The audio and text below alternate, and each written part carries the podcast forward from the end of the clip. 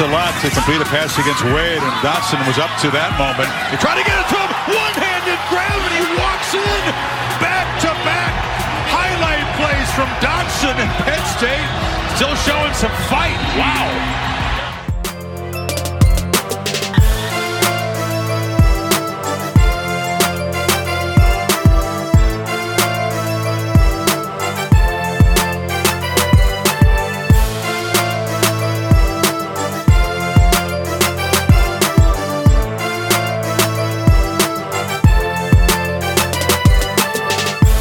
Salut à tous et bienvenue pour ce nouveau numéro du Podcast Ball, 152e édition consacrée en large partie donc à la première semaine de saison régulière de la saison donc 2021 euh, qui euh, vient de qui est sur le point en tout cas de se terminer puisqu'il reste une rencontre à l'instant où on enregistre cette émission et pas mal de choses à débriefer euh, pour cette pour ce rendez-vous. Alabama et Georgia déjà en costaud Samuel et North Carolina à la peine, une Pac-12 Nord qui inquiète. Tout ça sans oublier le, notre top 5 hebdomadaire de la draft avec notre joueur hot du moment et le grand retour. Vous l'attendiez avec impatience, le retour de la chronique Yearbook. On reprend donc, on rouvre les livres d'histoire pour s'intéresser à la saison 2001.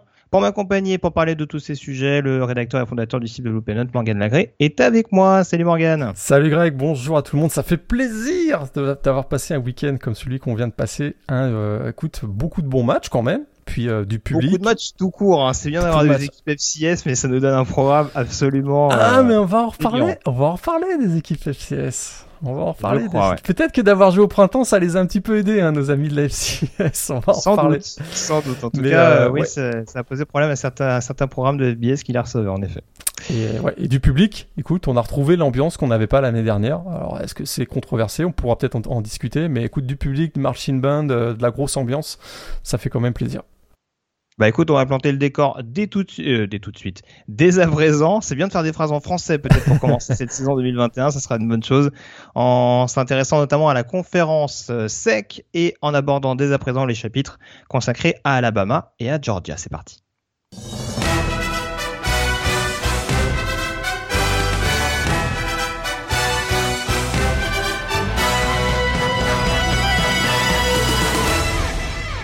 Et à tout seigneur, tout honneur, on va tout d'abord euh, évoquer donc le champion national, peut-être parce que c'est celui où il y a eu le moins de suspense, en l'occurrence Morgan, le Alabama Crimson Tide qui euh, affrontait du côté d'Atlanta les Miami Hurricanes. On s'inquiétait un petit peu d'un duel entre équipes classées qui pouvait tourner court.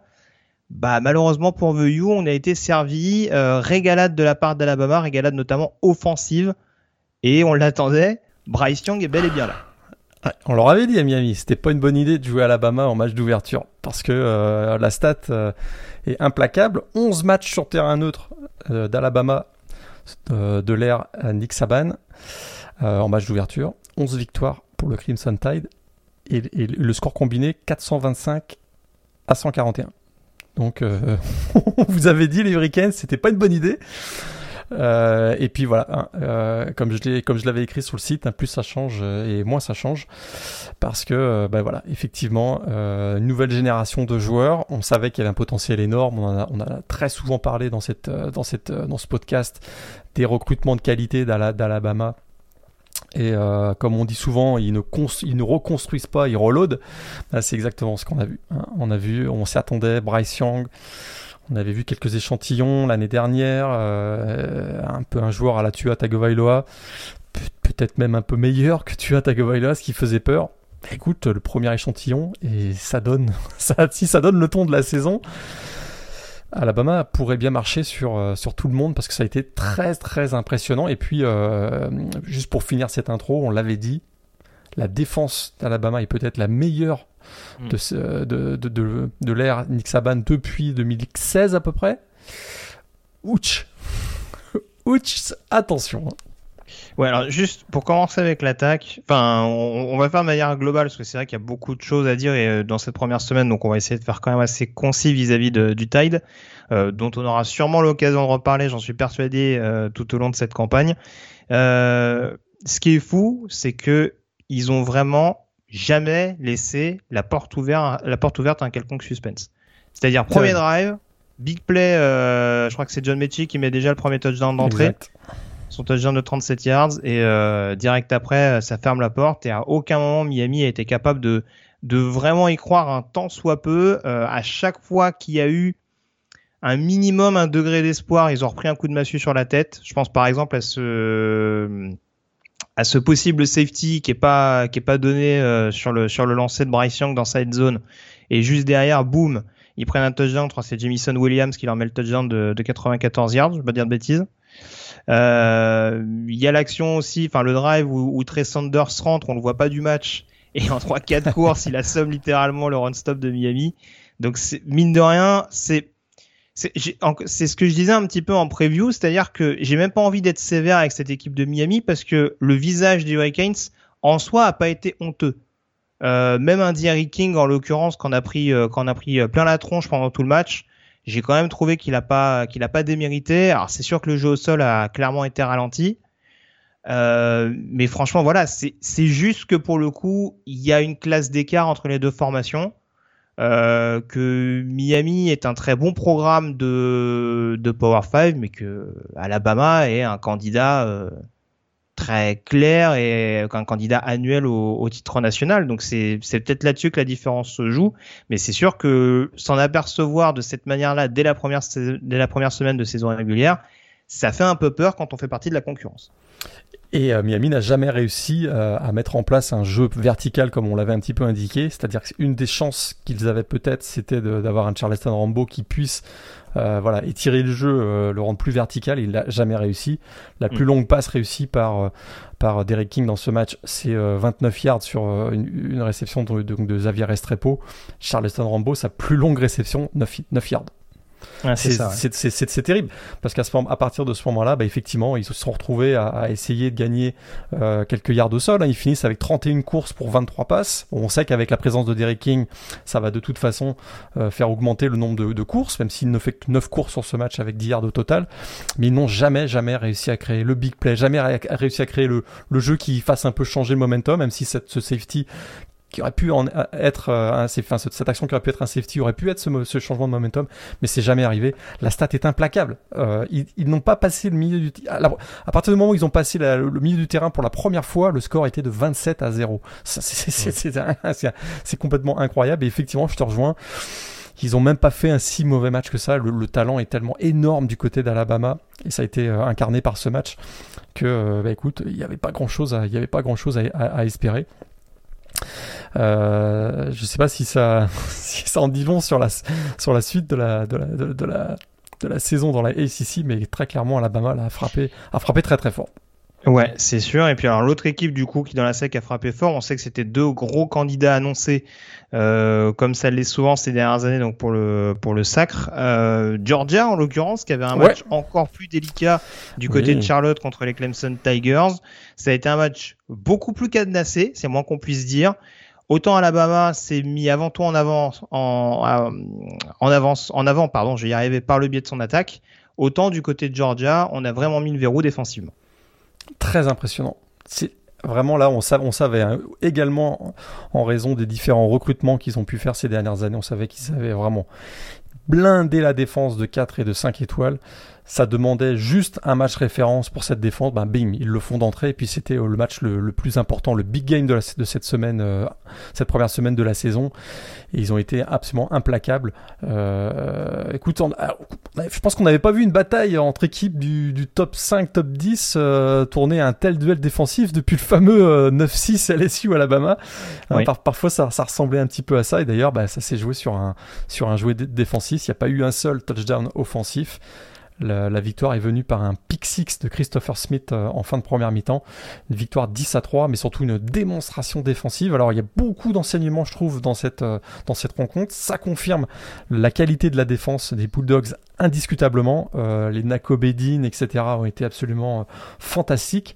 Ça a aussi beaucoup exposé les carences de Clemson qu'on avait déjà décrites lors de la preview incertitude, interrogation sur la ligne offensive. Mhm. Qui va prendre la succession de, de Travis Etienne Deux yards au sol, hein, cumulés. Hein. Et voilà. Qui, qui, prennent en compte les 22 yards perdus par Wagalele euh, sur, en, vue de la, sur la pression concédée. Mais euh, ça reste 24 yards sur 9 portées euh, si on retire ces pertes de balles. On avait, on avait identifié ces, ces, ces, deux carences potentielles du côté des Tigers. Bah écoute, tu viens de le dire, 2 yards au sol face à Georgia, 7 sacs concédés. C'est pas, pas compliqué. C'est un peu, inquiétant. Alors pas inquiétant pour eux dans la, CC. On va en reparler de la CC. Ça risque d'être assez, euh, voire royal, mais quand même. Euh, l'incapacité d'intégrer. Alors il y a eu euh, il y a eu quand même un bon match de Joseph Ngata, qui est à peu près le seul qui a émergé du côté offensif, du côté de, de Clemson, mais les autres receveurs, Reggie Williams est sorti sur blessure, mais on n'a pas beaucoup vu euh, Justin Ross. Euh, Pourtant, ils ont vraiment essayé de le trouver. Hein. Ils ont essayé de le trouver. J'ai pas les targets sous les yeux. Il fait, il fait 4 réceptions pour 26 yards. Mais on a, on, a essayé. Je, je, trouve même que par moments, c'était un peu caricatural. Euh, c'était beaucoup de passes euh, dans le slot euh, pour essayer de le trouver. Et je me demande même, je vais pas dire de bêtises, si le pick six de Christopher Smith, c'est pas à l'origine une passe qui était destinée à Ross. je crois que oui, tu as raison. Effectivement, je revois l'action là dans, ma tête. Oui, effectivement, je crois que c'était à destination de Justin C'est ce qui, est très surprenant et ce qui a été très très très critiqué, c'est le play calling de Tony Elliott, le coordinateur offensif sur ce match-là, parce que vraiment, il y a eu très peu d'ajustements. Hein, euh, ne serait-ce que euh, comme spectateur du match ou téléspectateur du match, euh, ne pas avoir tenté les moindres screen pass alors que très clairement sa, ligne offensive prenait l'eau, je trouve ça très surprenant très surprenant qu'il n'y ait eu aucun, aucun ajustement. Ça a été des courses, à chaque fois ça ratait, puis on tentait des passes effectivement, des passes souvent, des slants super, super obvious comme on dirait, ça a été très, ça a été contré assez facilement finalement du côté de Georgia. Je t'avoue que je, sors de ce match-là un peu inquiet pour euh, pour l'équipe de Clemson, euh, non pas par euh, parce qu'ils ont ils ont le talent donc dans, dans, la CC ils devraient survivre, mais je suis pas persuadé qu'ils terminent invaincus même dans la CC. En tout cas, ils ont la défense du côté de Clemson. Ils ont la défense. Peut-être que c'est lié aussi à une attaque des Bulldogs qui était pas fabuleuse non plus. On rappelle qu'il y a peut-être également des absents. Euh, j'étais assez étonné d'ailleurs que ça joue pas un peu plus vertical de la part de, de la part de Todd Monken. On s'est beaucoup évertué à, jouer avant tout sur le backfield offensif et sur le tight end freshman euh, Brock Bowers, qui a été la, la petite surprise euh, sortie du chapeau de la part de, de Georgia. Mais ça a pas fait beaucoup bouger les chaînes. Et ça continue malgré tout d'être un point euh, d'inquiétude si on reste spécifiquement sur la prestation de, de Georgia. En tout cas, voilà, sur la confrontation directe avec Alabama, on dira d'un point de vue peut-être mental, que au moins Georgia, par rapport à des précédentes confrontations, a réussi à maintenir le cap de bout en bout. Maintenant, euh, voilà, faut peut-être être plus complet des deux côtés du ballon parce que s'il y a de nouveau confrontation directe contre Alabama, a priori, le tight sera complet des deux côtés du ballon. Ouais, il faudra être plus euh, explosif dans le jeu offensif, effectivement, notamment de la part de JT Daniels. Mais là, sur ce match, ils étaient tellement dominants défensivement que tout ce qu'ils voulaient faire, c'est protéger le ballon. Euh, pas faire l'erreur offensive. Donc c'est vrai qu'ils ont, ils ont surutilisé le jeu au sol parce qu'ils se disaient euh, Clemson marquera pas plus de 7 points quoi 7, 7 10 points maximum et qu'à ce, à ce rythme là en gardant le, ballon au sol ça, ça, suffira pour la gagne quoi on passe aux autres résultats rapidement dans la SEC. Alors je parlerai d'LSU tout à l'heure, euh, si tu le veux bien. Euh, juste te rappeler, il n'y a pas eu globalement, il y a pas mal d'équipes qui ont qui ont déroulé. Euh, je pense notamment alors à Texas A&M, à Florida par exemple, où paradoxalement Heinz King et, euh, et Emory Jones ont connu des fortunes diverses, mais où globalement il n'y a pas eu trop de suspense pour battre respectivement Kent State et Florida Atlantic. Euh, Est-ce qu'il y a un quarterback qui t'a plus marqué qu'un autre sur cette prestation? Ou plus inquiété Je ne sais pas. Emory Jones a été, euh, a été mauvais.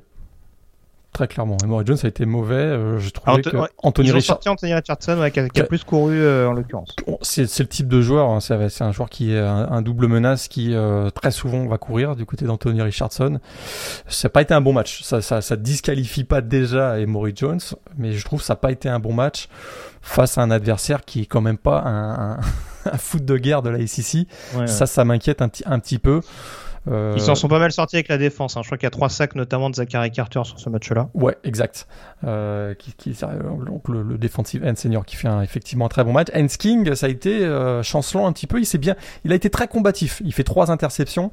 Euh, il finit avec plus de 300 yards si je me trompe pas à, à la passe. Euh, il est très combatif. Je suis plus, euh, je suis plus optimiste pour lui, pour Hans King que que, que du côté de, de Emory Jones où ça m'a petit peu inquiété quand même ce qu'on a vu. Il y a d'autres quarterbacks qui ont fait des, belles, des, belles, sorties aussi du côté de la, de la SEC, pas celui de Vanderbilt par contre. Oui, oui, bah, je, vais en parler juste après. Euh, Auburn, en tout cas, qui s'est régalé avec un gros jeu au sol face à Akron, donc victoire 60 euh, à 10, avec notamment 3 touchdowns à la passe de Bonix.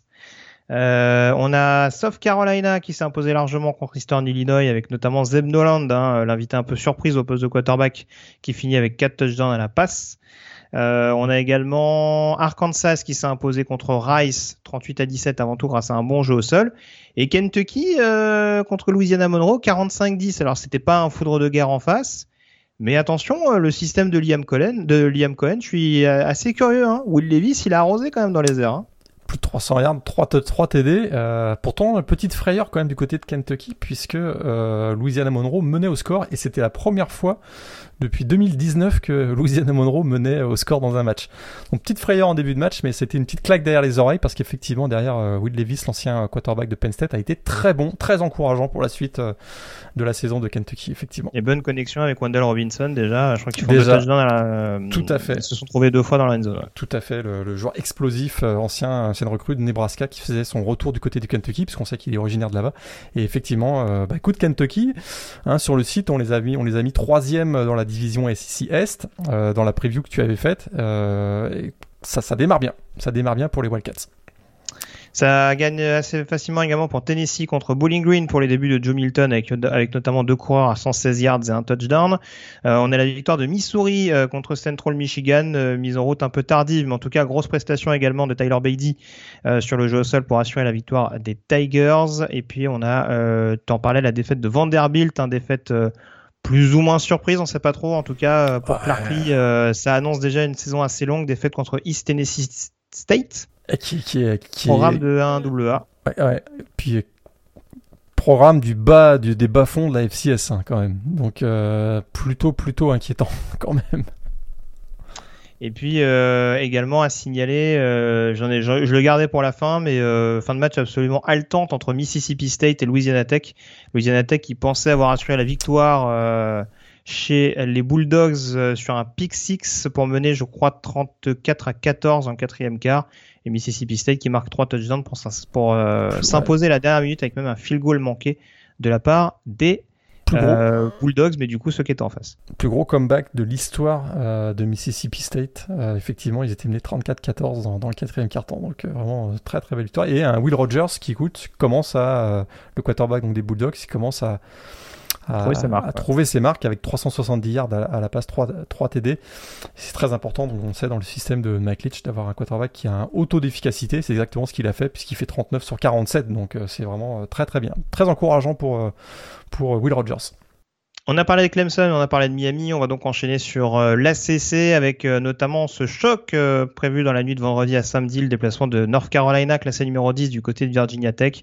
Euh, on attendait de voir un petit peu cette euh, attaque new look euh, de la part des Tar Heels de, de Mac Brown. Et bah Morgan, on est très clairement resté sur notre fin. Je sais que tu étais l'un des premiers sceptiques quant à cette refonte offensive, on dirait après le départ de pas mal de, de cadres vers la NFL. Ça a été très très compliqué du côté de Blacksburg face à une défense absolument affamée. J'étais sceptique, mais pas au point de penser que ça se passerait aussi mal que ce que ça s'est passé, euh, que ça s'est passé pour les, Taris dans, dans ce match. Euh, euh, écoute, vraiment contre-performance assez notoire de la ligne offensive des Taris qui s'est fait effectivement, euh, bah, écoute, marcher dessus par le front seven de, de Virginia Tech qui était affamé à l'image d'un Amari Barno qui avait vraiment les crocs il mm. finit avec presque 4 euh, plaquages pour perte. Et euh, écoute, on a vu un Tijuan Garbut aussi qui a été très très bon avec deux sacs. Ça, ça, écoute, ça a frappé, ça, il y a eu, ça a blitzé, ça, ça a été très impressionnant du côté de Virginia Tech. Très, une équipe très intense. Alors on sait qu'il y a cette entrée sur le terrain avec le Hunter Sandman qui a Sandman qui très clairement donne beaucoup beaucoup beaucoup d'énergie et cette énergie elle s'est transportée pendant 60 minutes du côté des Hokies qui ont été très impressionnants.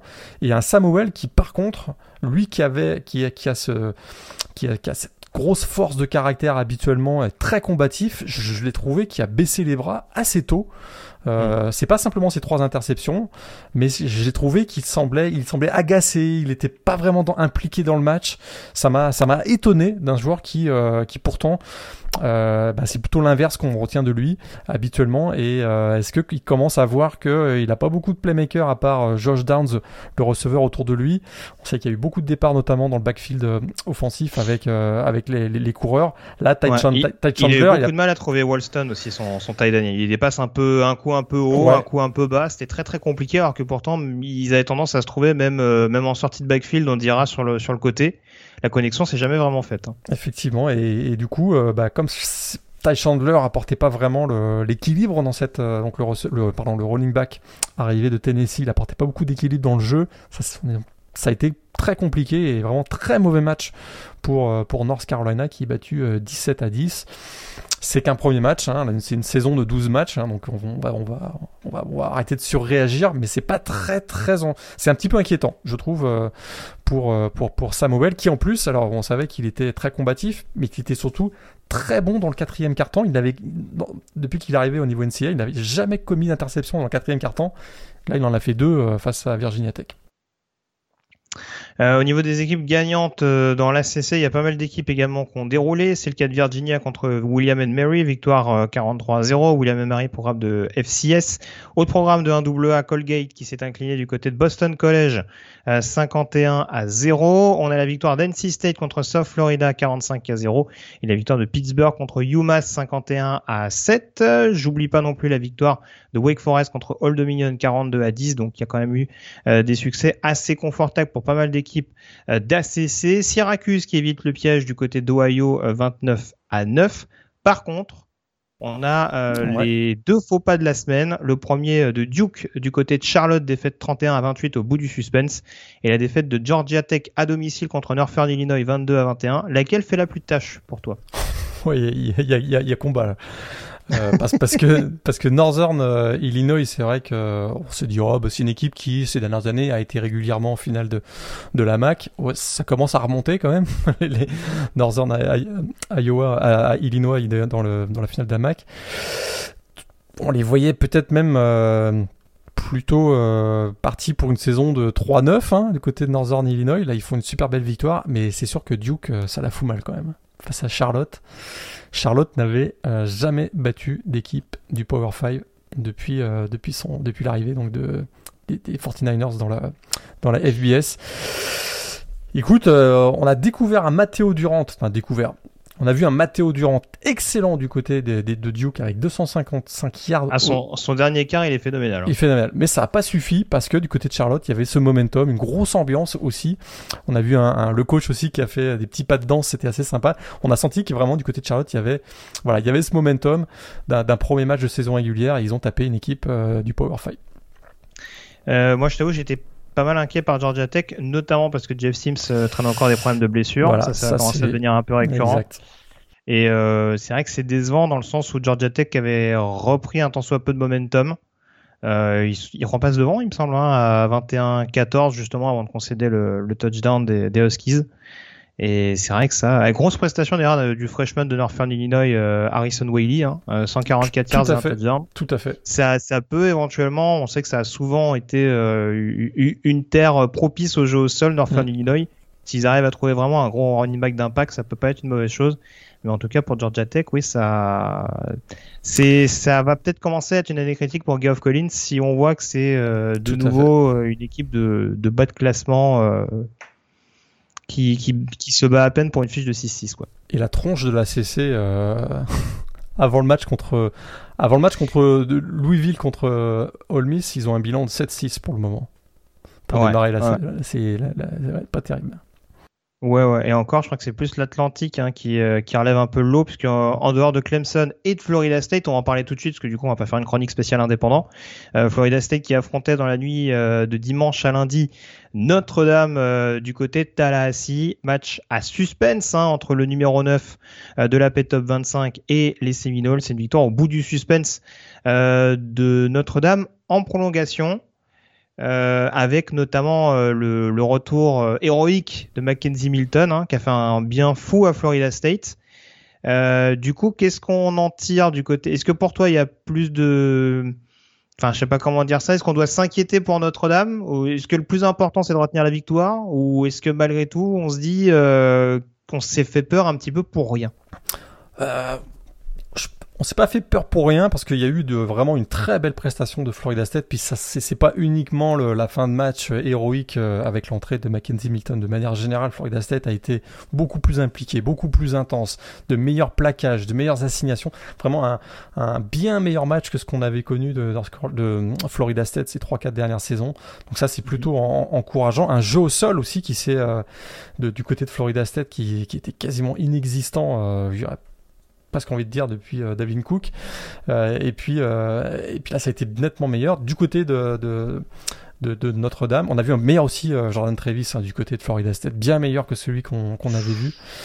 Oh, tu vas me lancer sur un sujet là. Oh là là. Je te, je, te dis pas que c'est un premier tour de, draft NFL, mais ah il a bah, été bien meilleur que ce qu'on avait vu dans J'espère bien. Et puis et puis du côté de Notre-Dame, ce qui était, voilà, on savait que la ligne offensive c'était le gros point d'interrogation ils ont, ils ont été bien meilleurs en pass protection que, sur le, que sur le jeu au sol. 65 yards seulement pour, euh, pour Notre-Dame à l'issue de ce match, alors qu'on sait que le jeu de Brian Kelly est basé avant tout sur un gros jeu au sol. Ça, c'est ce qui m'inquiète un petit peu. C'est là, c'est peut-être le, le, point d'inquiétude de Notre-Dame à l'issue de ce match. Mais écoute, sinon, on a vu un, un, Jack Cohn qui a été, euh, qui a été, qui finit, écoute, à 366 yards, 4 touchdowns pour un, pour un game manager. C'est quand même pas si mal. Une interception, mais je crois qu'il en, juste avant la Oui, c'est un c'est une passe à Maria en fin de première mi-temps, donc ça, ça, compte à peine. J'ai trouvé que voilà, il était, euh, prenait de bonnes prises de décision et il commence euh, au fur et à mesure que bah, ça, très, ça a très fort avec ce, premier drive conclu par euh, le Titan Michael Mayer qui finit d'ailleurs avec 9 euh, réceptions et 120 yards. Mais j'ai trouvé que plus le match avançait, plus il se sentait mieux avec des joueurs comme Kevin Austin, Kevin pardon, notamment. On a vu qu'il a bien utilisé Kyren, Kyren Williams sorti du backfield offensif. Donc vraiment Jack Cohen plutôt une bonne performance. Mais voilà, il y a ce, il y a cette fin de match complètement folle avec l'entrée en jeu de Mackenzie euh, Milton. Peut-être tu vas en, tu vas en parler un petit peu. Bah, alors en fait, si tu veux, moi, c'est plus ça, c'est que Jordan Travis, euh, moi attention qu'on se qu'on se pas sur ce que je dis. Hein. Je dis pas que c'est un mauvais quarterback en l'état. Ça, ça peut être un solide quarterback titulaire dans énormément de programmes de première division. Mais je veux dire, au bout d'un moment, à Florida State, ça fait un peu, euh, ça fait un peu léger, quoi. Il fait trois interceptions, donc quasiment deux de suite. En plus, il euh, faut voir, les deux interceptions de Kyle Hamilton, c'est quasiment des copies conformes. Hein. C'est la même. Euh, moi, j'avoue, les QB qui, enfin, les QB comme ça qui passent leur temps à se scrambler pour lancer des ballons un peu désespérés comme ça, j'ai du mal à comprendre. Euh, quitte à scrambler, euh, sors là si t'as pas de solution, mais euh, c'est un, un, peu compliqué. Et ouais, moi, très franchement, je me suis posé la question. Alors, sans connaître concrètement l'état de santé de Mackenzie Milton, je me suis dit, mais pourquoi euh, Mike Norven ne le fait pas rentrer plus tôt?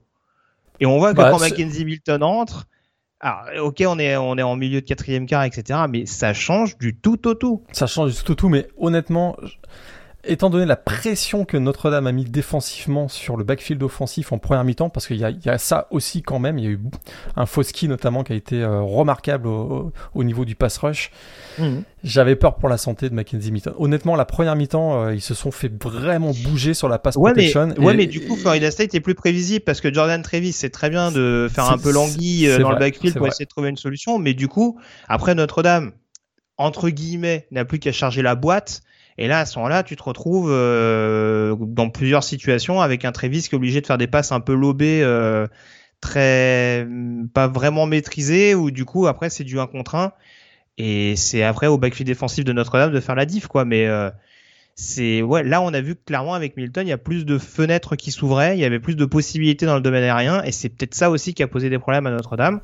Euh, c'est pas le seul problème parce qu'en l'occurrence, euh, voilà, ce qui permet aussi à Notre-Dame de s'imposer, c'est euh, le field goal manqué en prolongation.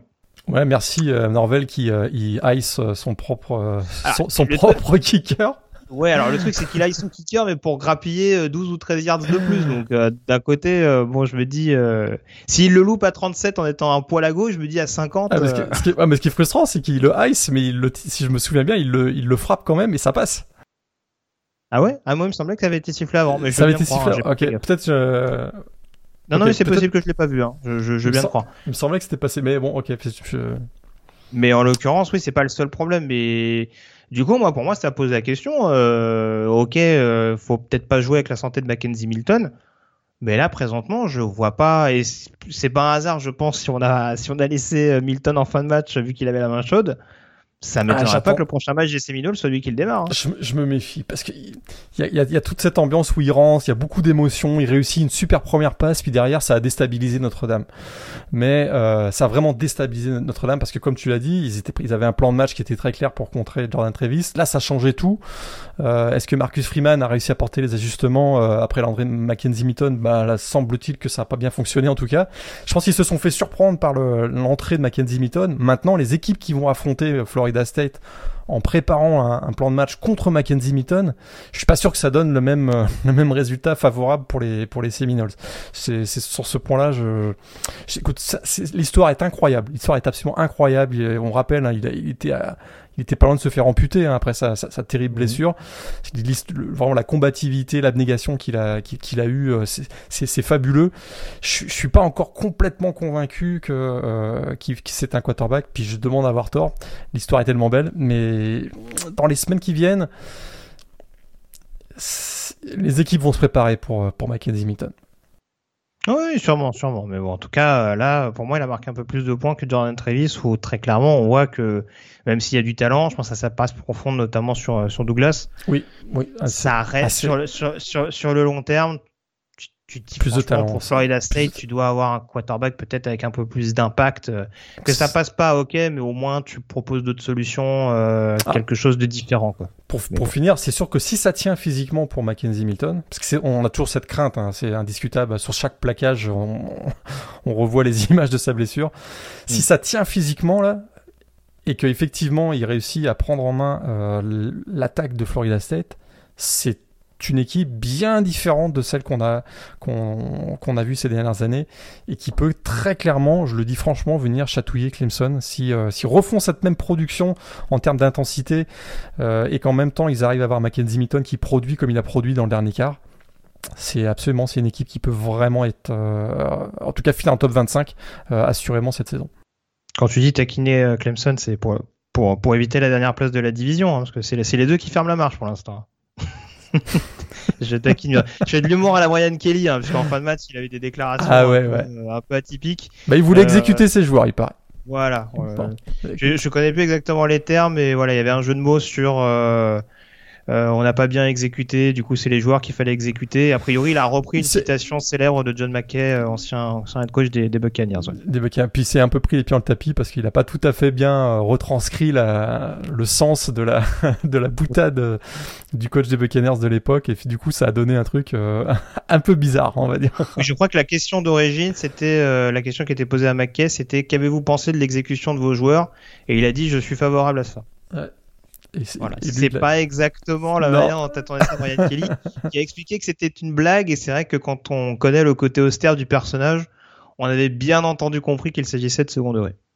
Tout, à fait, et surtout que, en gros, ce qu'il disait, c'est qu'il était pour la peine de. En, gros, hein, ça voulait dire qu'il était pour la peine de mort et que, puisqu'il était pour la peine de mort, il, était favorable à l'exécution de ses joueurs. C'est à peu près ce que ça voulait dire.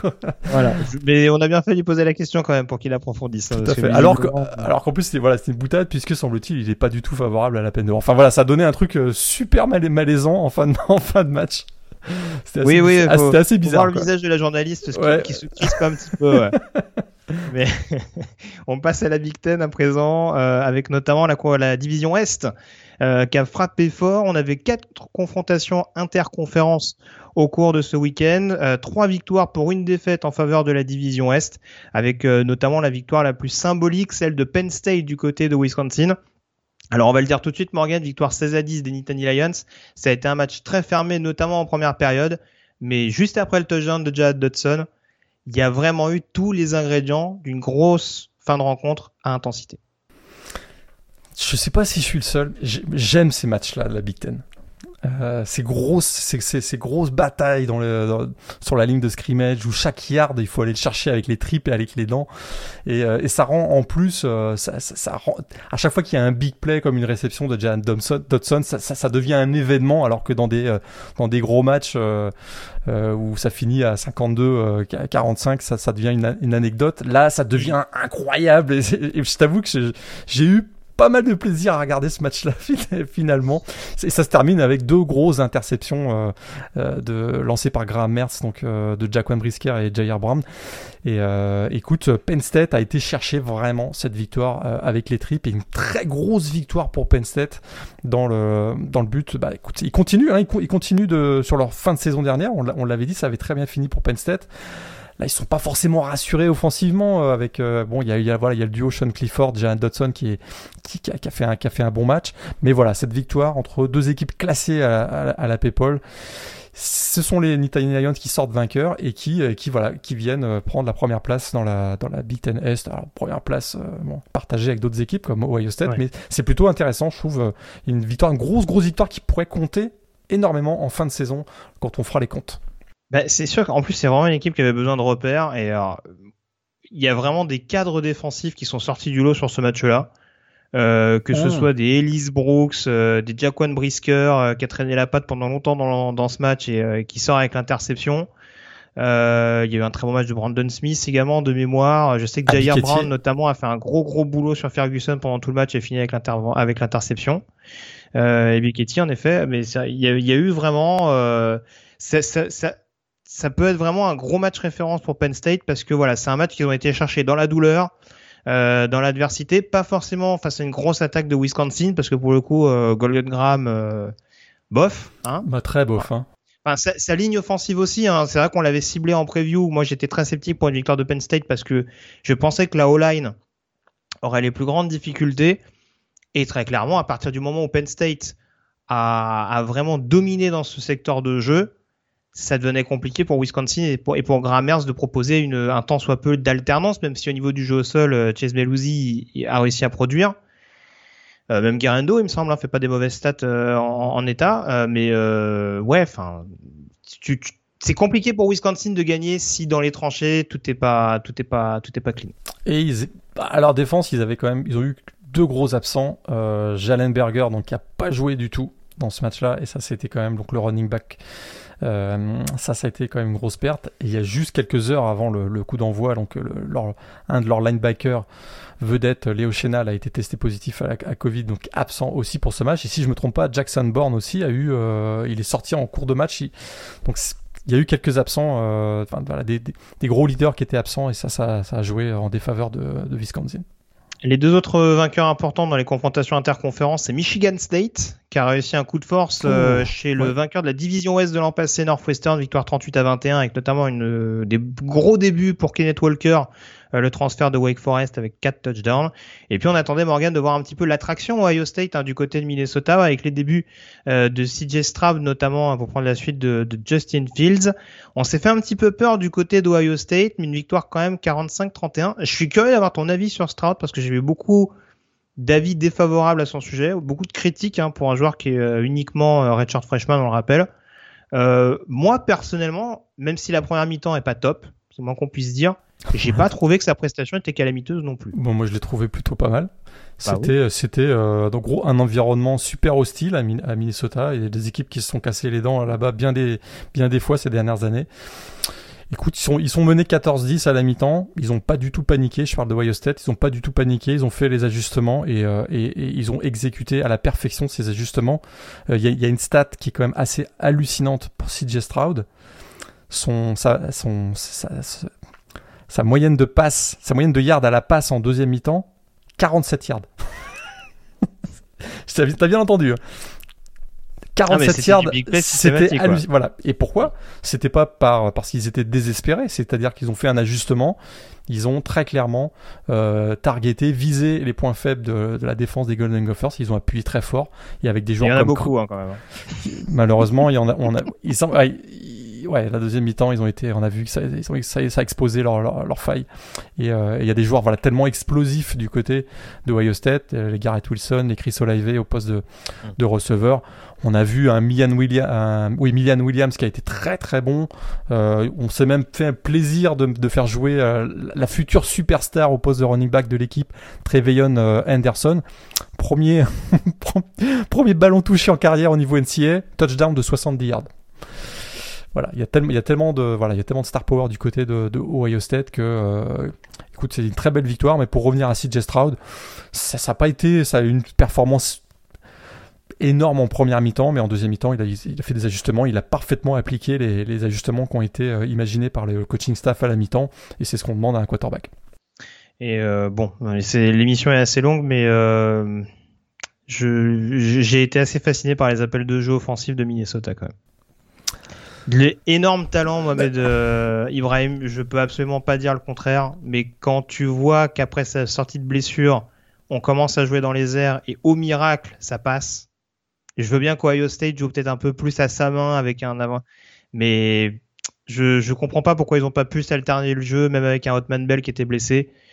Un Dylan Wright fait pas un mauvais match. On a vu que Daniel Jackson sur certaines séquences était assez intéressant.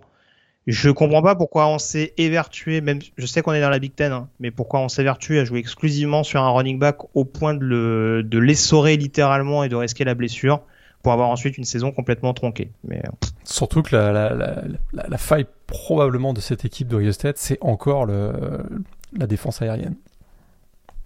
Hmm. Donc effectivement. Oui, bah, non mais c'est ça parce qu'en plus ils ont beaucoup ciblé apparemment Denzel Burke, euh, qui a eu trois passes défendues sur le match, mais euh, quelques interférences également.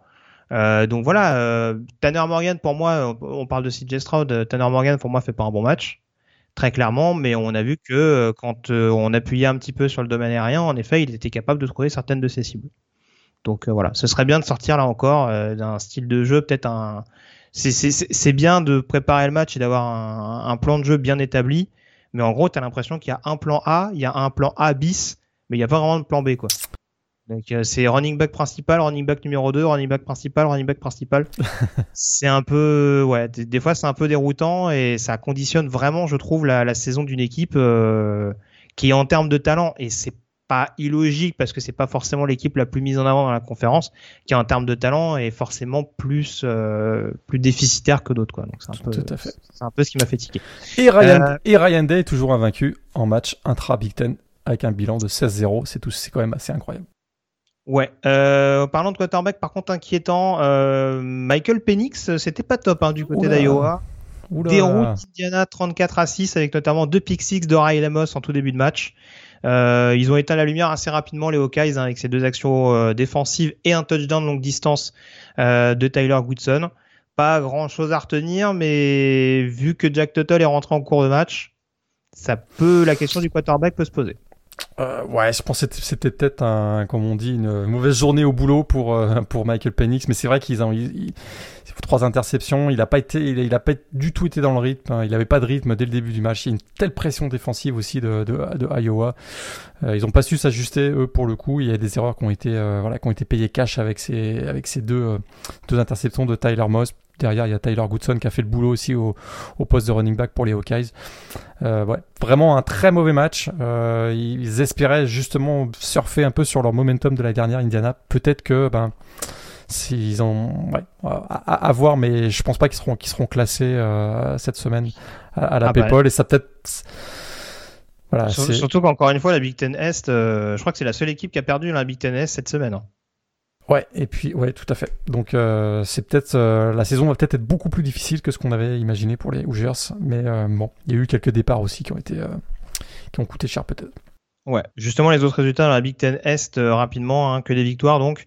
On a la victoire notamment de Maryland contre West Virginia, victoire 30 à 24, très beau match dans lequel c'est notamment illustré Tolia Tagovailoa avec trois touchdowns dans les airs. on a Rodgers, Rodgers is back euh, ils ont euh. déroulé notamment contre Temple, victoire 61 à 14 avec un excellent Olaf Atukizi au poste de linebacker. Ouais, et puis pas souvent, mais euh, vas-y, vas-y. Un match vraiment bizarre parce que 61 points pour Rutgers, alors tu te dis c'est, l'explosion offensive, ben pas vraiment puisque 61 points, mais ils font que à peine 350 yards en attaque.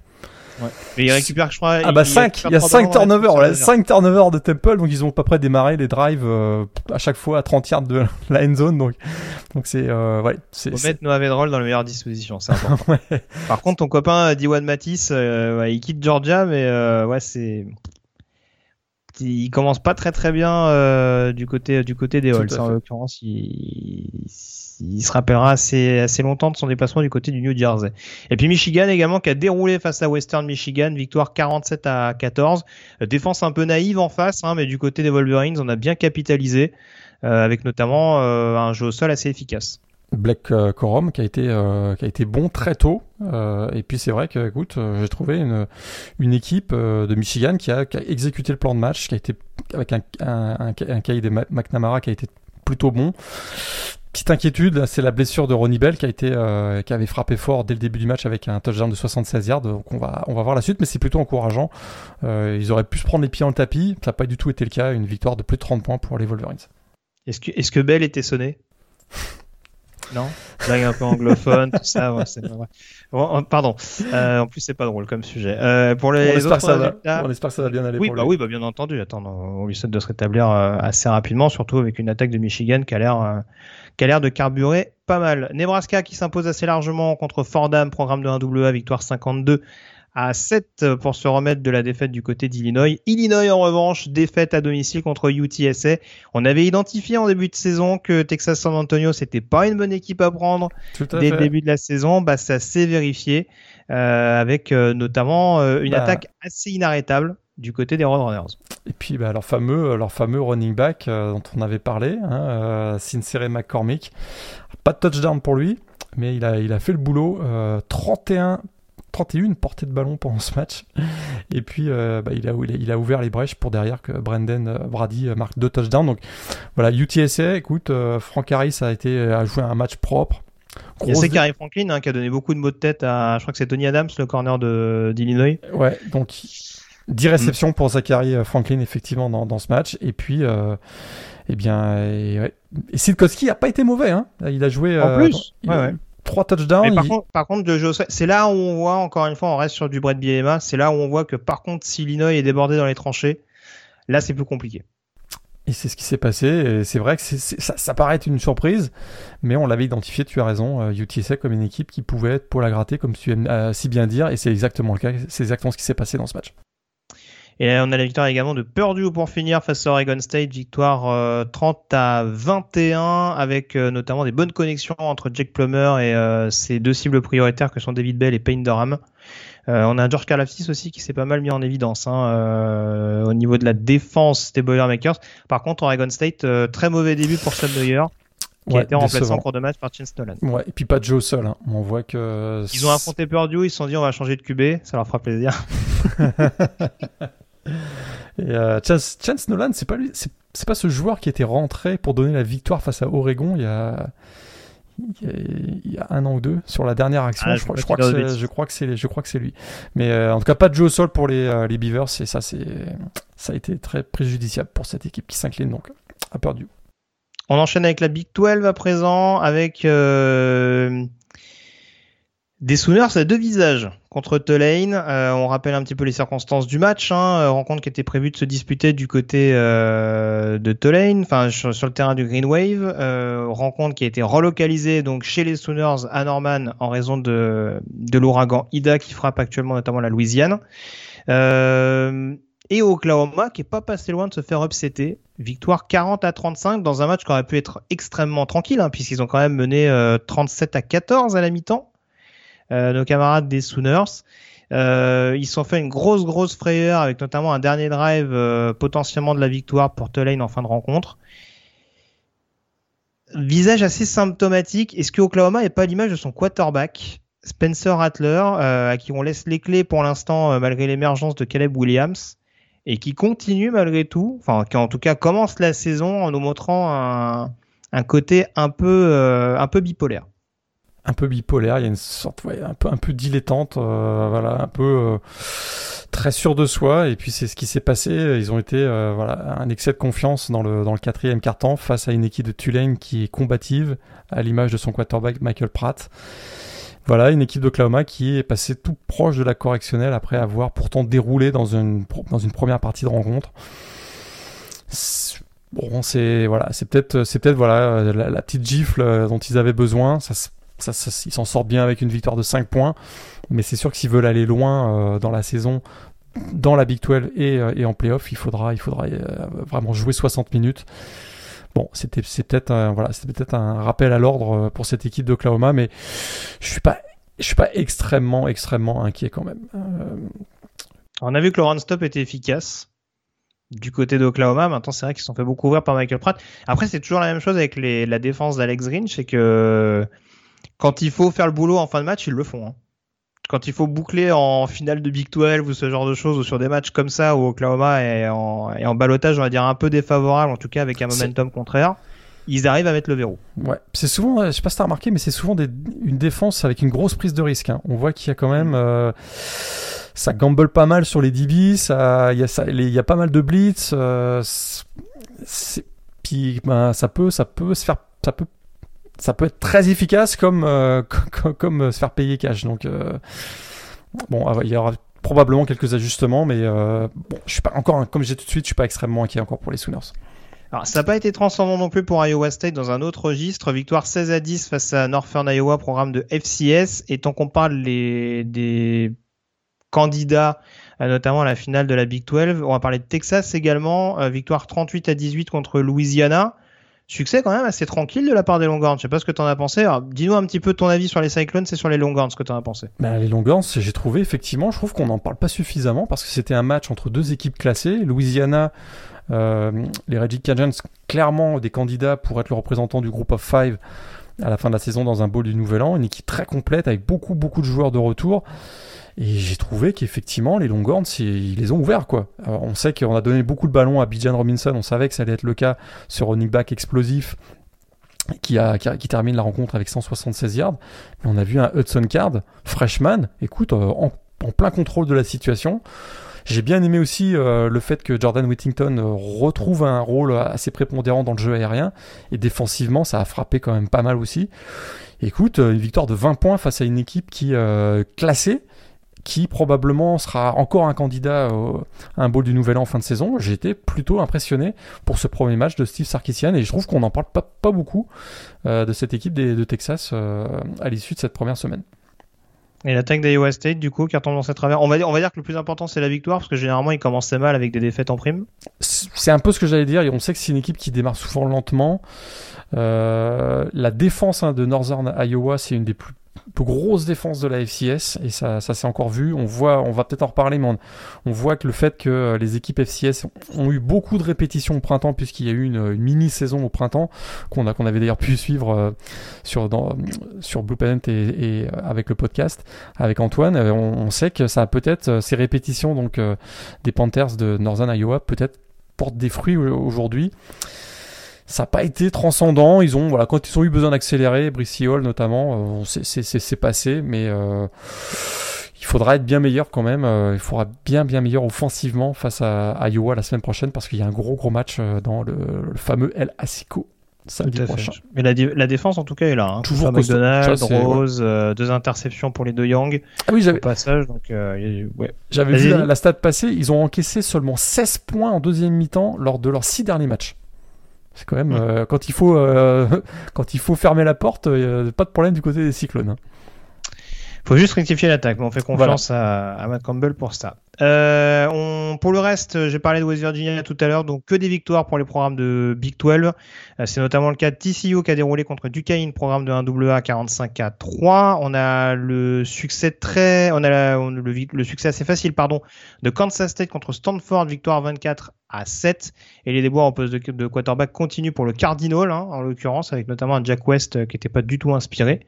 Euh, du côté de Kansas State, en tout cas, Skylar Thompson, il y avait des, des fourmis dans les, dans les jambes, hein, parce que et dans les bras apparemment parce qu'il a, il a, il a mis deux trois boîtes pendant la rencontre. Euh, on a le, Texas Tech également qui renverse la vapeur du côté de Houston, victoire 31 à 21 avec un score de 31-0 en deuxième mi-temps en faveur des Red Raiders. Baylor qui s'impose du côté de Texas State. Je dis ça la mort dans l'âme. Victoire 29 à 20 de la part de l'équipe de Dave Aranda. Oklahoma State qui s'est fait très peur contre Missouri State alors qu'ils avaient pourtant le match en main. Victoire 23 à 16 de la part des Cowboys. Et puis, on a le succès là aussi très étriqué de Kansas qui marque un touchdown à la dernière minute contre South Dakota, programme de 1AA. Euh, non sans controverse, puisqu'on a quand même eu un, euh, comment dire, un targeting sanctionnant en fin de match. Pour le moins, euh, un peu farfelu. si, je peux dire. ça, ça n'avait pas gagné un match depuis deux ans. Donc, oui, voilà, c'est l'enseignement principal qu'on retiendra pour la première de Lance Lippold, l'ancien coach de Buffalo. Mais en tout cas, ouais, c'est pas, c'est pas fabuleux, fabuleux. Euh, on passe à la PAC 12 à présent et il y a moult choses à dire. On va peut-être commencer par le sud tout d'abord parce qu'on a, on s'en est un peu mieux sorti en l'occurrence. Euh, on a, on va tout d'abord parler donc de USC qui s'impose largement contre San Jose State, victoire 30 à 7 avec déjà des bonnes connexions entre Kidon Slovis et euh, Drake London. On a des succès également assez faciles pour Utah, Arizona State et Colorado. Ouais, bonne sortie quand même de Caden Slovis et, et, euh, Drake London du côté de USC, puisque c'était un match quand même contre le champion de la Mountain West en titre. Et ils leur mettent 30 euh, à 7, donc euh, belle première prestation des, des Trojans dans cette saison. Ouais, tout à fait. Et Utah a un peu de retard au démarrage, hein, parce qu'il me semble qu'ils étaient menés quand il y a eu la, Ouais, merci la... Il y a eu la pause, il y a la météo. Ouais. merci la pause euh, pour les orages parce qu'effectivement ça partait mal, mais derrière, écoute, euh, on a vu un Charlie, un Charlie Brewer qui a été, euh, qui a fait une excellente prestation pour son premier match sous le maillot des, des Utes. Différence d'écart quand même entre Arizona et BYU également lors de la défaite des Whitecaps euh, face aux Cougars. Victoire donc 24 à 16 de BYU avec notamment un touchdown de Tyler Allgeier, leur running back. Et puis également, du coup, UCLA qui affrontait euh, LSU pour essayer de confirmer la victoire contre Hawaii. Succès 38 à 27 avec une attaque toujours aussi bien rodée et un Dorian Thompson Robinson un peu plus convaincant. Bah là, il a été très convaincant. On s'était posé quelques petites questions à son sujet lors du match de Hawaii, face à Hawaii. Là, il a été euh, bien meilleur. Il a parfois même ouvert littéralement la défense de LSU, et on peut en reparler de la défense de LSU, c'est incroyable. La, médiocrité des plaquages, euh, un touchdown de, de Dulcich, le Titan, où littéralement il, repousse les défenseurs de LSU comme si c'était des joueurs de 14 ans, c'est assez, assez incroyable. Et à plusieurs reprises, j'ai trouvé que les plaquages manquaient d'intensité, ce qui est très très surprenant pour une équipe de la SEC. On l'avait déjà vu l'année dernière et ça se reproduit encore maintenant. Ils ont pas de jeu au sol, LSU. Donc c'est encore beaucoup sur Mac, Johnson et euh, Kishon Boutte. On a revu à peu près les mêmes. On a changé le coaching staff, mais je trouve qu'on a revu à peu près le même type d'équipe de LSU. Ça m'a un peu inquiété, mais si on revient à UCLA, bah, ils ont été convaincants. On voit que l'apport de Zach Charbonnet, le running back, est vraiment essentiel dans le jeu de Chip Kelly. Et tu as raison, hein, Dorian Thompson Robinson, beaucoup plus en contrôle de la, situation dans un gros match euh, qui était euh, diffusé sur Fox euh, donc samedi après-midi. Donc il y a eu beaucoup de gens à regarder. Alors Rose Bowl était un peu plus rempli que lors du premier match. Et très très belle performance, j'ai trouvé de l'équipe en général et particulièrement de Dorian Thompson Robinson et c'est la première fois que donc depuis l'arrivée de Chip Kelly que UCLA démarre la saison avec un bilan de 2-0 peut-être un outsider dans, le, dans la course au titre dans la division euh, sud finalement. Hein. Bah, on avait dit en tout cas que cette division, elle avait assez excitante sur le papier, euh, peut-être hormis Arizona et, Colorado, dont on attendra de voir un petit peu plus que ce qu'on en a vu ce week-end contre Northern Colorado. Euh, parce que en l'occurrence, j'ai pas donné les victoires, hein, mais euh, Colorado, Arizona State et Utah, c'est que des programmes de FCS en face. Hein. C'est Northern Colorado, Southern Utah et Weber State. Donc, on attendra d'avoir une idée un peu plus précise. Par contre, dans la dans l'autre division, il y a quand même des équipes qui ont réussi à se prendre les pieds dans le tapis contre des programmes de FCS. Euh, alors que je retrouve un petit peu euh, toutes les équipes qui ont perdu, puisqu'il y en a moult. Hein. Euh, en l'occurrence, alors j'ai parlé d'Oregon State notamment tout à l'heure face à Purdue. On a Washington State qui a quand même perdu contre Utah State, l'ogre Utah State, victoire 26 à 23 des Aggies à la toute dernière seconde. California qui s'incline face à Nevada 22 à 17 on dira que c'est pas complètement déshonorant, mais la prestation offensive laisse encore à désirer du côté de Cal. Euh, qu'est-ce qu'on a d'autre également? Chercher voir si j'avais un autre match, mais le, pompon, c'est peut-être également pour pour Washington. Euh, battu à domicile contre Montana. Alors Montana, de mémoire, c'est pas un mauvais programme de FCS en soi, mais pour une équipe qui est classée numéro 20, on a encore une prestation très compliquée de Dylan Morris. Ah, Dylan Morris, euh, ça a été, très très compliqué. il n'était pas aidé parce que si je me trompe pas, les quatre receveurs, euh, quatre meilleurs receveurs de, Washington étaient absents pour ce match. Mais effectivement, on a, vu que défensivement, c'est une équipe qui est solide, même s'ils ont craqué sur un dernier drive euh, qui a été parfaitement exécuté par Cam Humphrey, le, quarterback des Grizzlies de Montana. Mais effectivement, offensivement, c'est une équipe qui a, très clairement sous-performé dans, ce match et qui subissent, voilà, Washington classé 20e, subit une, une, une humiliation et une terrible désillusion. C'est seulement la, la cinquième fois dans l'histoire qu'une équipe FBS classée s'incline face à une équipe FCS et une équipe de Montana qui effectivement n'a pas joué, ou plus exactement a joué deux matchs euh, en toute fin de saison de printemps euh, là en 2020 mais qui n'a pas joué sinon euh, depuis 2019 mais c'est effectivement une place forte de la FCS ils l'ont encore démontré à l'occasion de ce match avec une belle performance défensive donc des Grizzlies de, Montana cette victoire donc 13 à 7 du côté du Husky Stadium. Ouais, j'ai pas, j'ai pas retrouvé l'autre équipe, mais bien sûr c'était Stanford hein, qui s'est bien pris les pieds dans le tapis du côté de, Kansas State. du coup, ça ouvre quand même un boulevard de nouveau à Oregon. Euh, Oregon qui n'a pas été totalement rassurant contre Fresno State. Alors, il est revenu en cours de jeu, si je dis pas de bêtises, hein, avec tous les matchs, j'ai tendance à m'en mêler un peu les pinceaux. Euh, mais j'ai la sensation qu'Oregon maîtrisait le match contre Fresno State et qu'après la blessure, on va dire, avec Kevin Thibodeau, il y a eu un espèce de trou noir dans lequel, euh, dans lequel Fresno State s'est engouffré au point de mener au score. Et on se retrouve avec une victoire d'Oregon au bout du suspense, avec notamment ce touchdown euh, longue distance au sol d'Anthony Brown.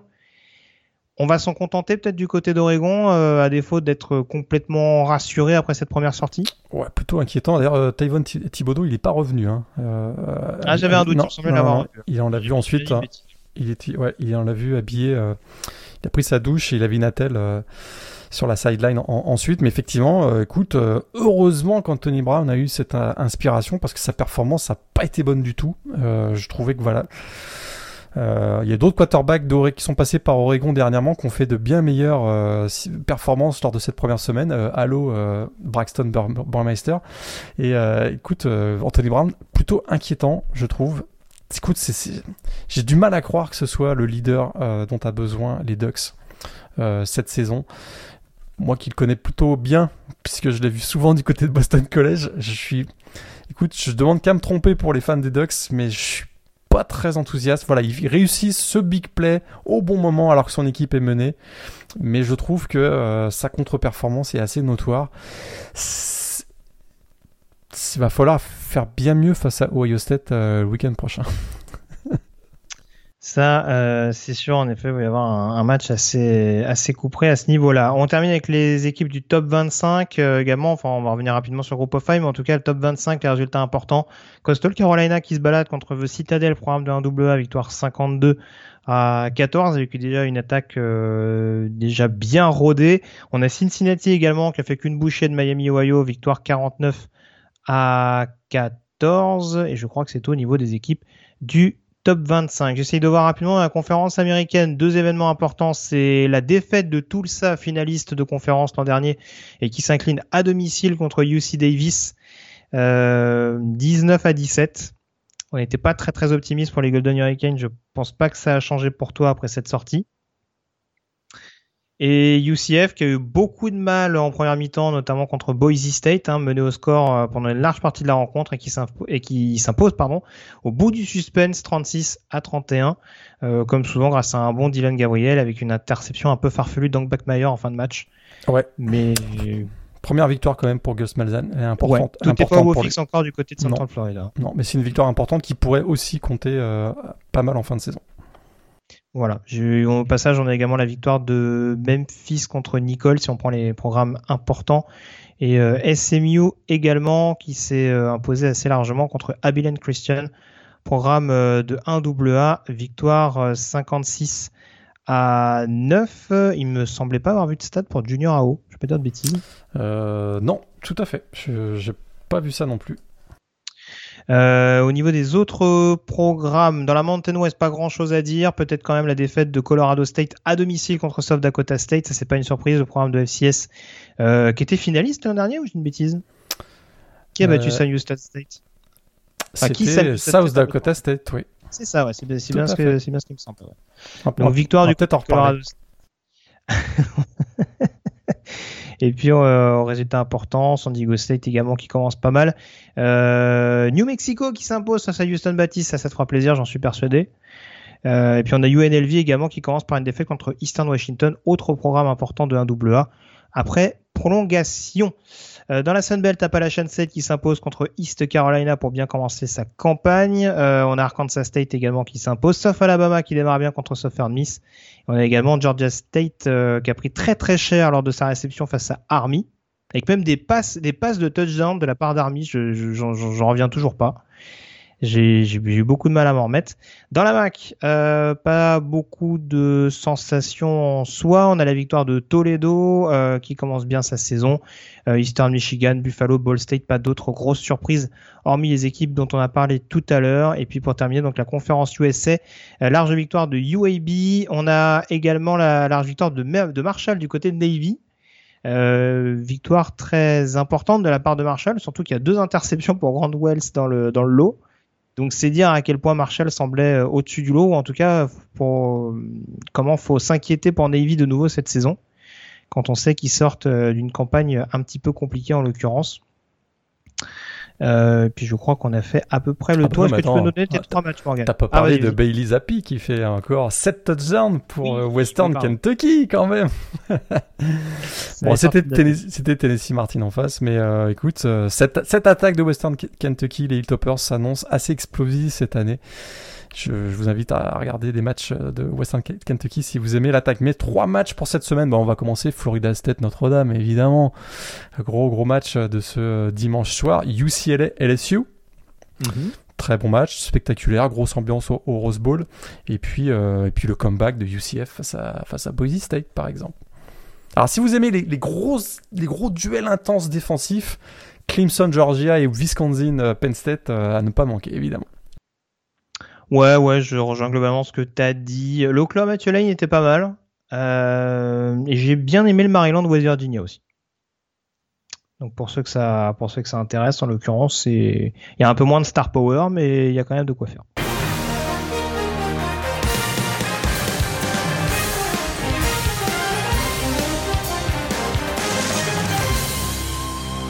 Euh, on passe du coup à la chronique draft avec euh, notre top 5 de la semaine. Morgan, lequel est-il de ton côté? Est-ce qu'il y a beaucoup de choses qui ont changé depuis la semaine passée? Oui, parce que la semaine dernière, c'était j'avais fait c'était tellement imprévisible le début de saison que j'avais fait une petite, euh, petite blague avec ces 5 joueurs défensifs, même si je pense qu'il y aura ce sera une draft assez euh, fournie en, en, défenseur.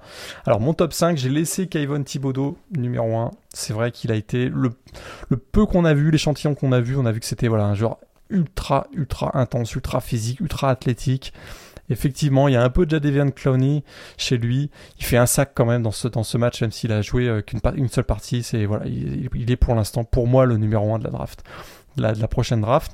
Malgré la défaite, Derek Stingley, le cornerback de LSU, euh, je le laisse numéro 2. Ça n'a pas été un très bon match, deux plaquages, euh, un pour perdre quand même. On, voilà, il a été chercher le, running back euh, adverse dans le backfield offensif. C'est c'est tellement un genre dominant athlétiquement que malgré ses contre-performances de ces derniers mois, je, pense que ce sera au niveau de la NFL, ça restera un joueur essentiel. Petit changement dans mon classement maintenant. Chris. O'Leary, Chris O'Leary, receveur de Ohio State. Il a été bon. Il a été bon contre Minnesota. C'est un joueur vraiment euh, grosse, grosse vitesse, des bonnes mains. Euh, 4 réceptions, 117 yards, 2 TD contre, contre Minnesota. je le rentre euh, dans mon top 3. Euh, ce sera un joueur qu'il faudra absolument surveiller dans la prochaine draft. Kyle Hamilton, hier soir, face à Florida State, deux interceptions. La deuxième, elle est magistrale. Je sais pas si tu l'as vu, mais mhm. euh, ce sideline to sideline, ça, ça démontre c'est son intelligence de jeu, sa très bonne lecture du jeu, parce qu'effectivement, comme tu l'as dit tout à l'heure, lui-même il avait compris que la passe de Jordan Trevis, il savait où, ça allait s'en aller. Il a changé de direction, il a été chercher le ballon, ça a été très spectaculaire. Euh, voilà, on voit que c'est un joueur qui a un gros IQ, football, et je le mets dans mon top 5. Kyle Hamilton, le safety de Notre-Dame. Et puis je fais rentrer. Il n'y a pas de joueur d'Alabama, mais qu'est-ce qui se passe, Morgan? Ben oui, j'en mets un joueur d'Alabama. Evan Neal, le offensive tackle, un coup, un bloqueur ultra massif, belle mobilité, belle vitesse, euh, très efficace. Euh, quand il faut bloquer euh, off the edge, comme on dit. Écoute, il succède à Alex Leaderwood dans le poste de, de, left tackle et il, il, fait très très bien pour l'instant. Euh, écoute, c'est le meilleur ami de Bryce Young. Euh, très clairement, je le mets numéro 5 de mon top 5 de la draft NFL. Alors, je croyais que c'était Cameron Latou Qui, qui touche un, qui, Ah oui, mais il touche un ballon, il, Il fait touchdown. C'est vrai qu'il a été bon, le Titan euh, du Crimson Tide, c'est vrai. Mais je le mets pas dans, mon Euh, top, dans mon top 5.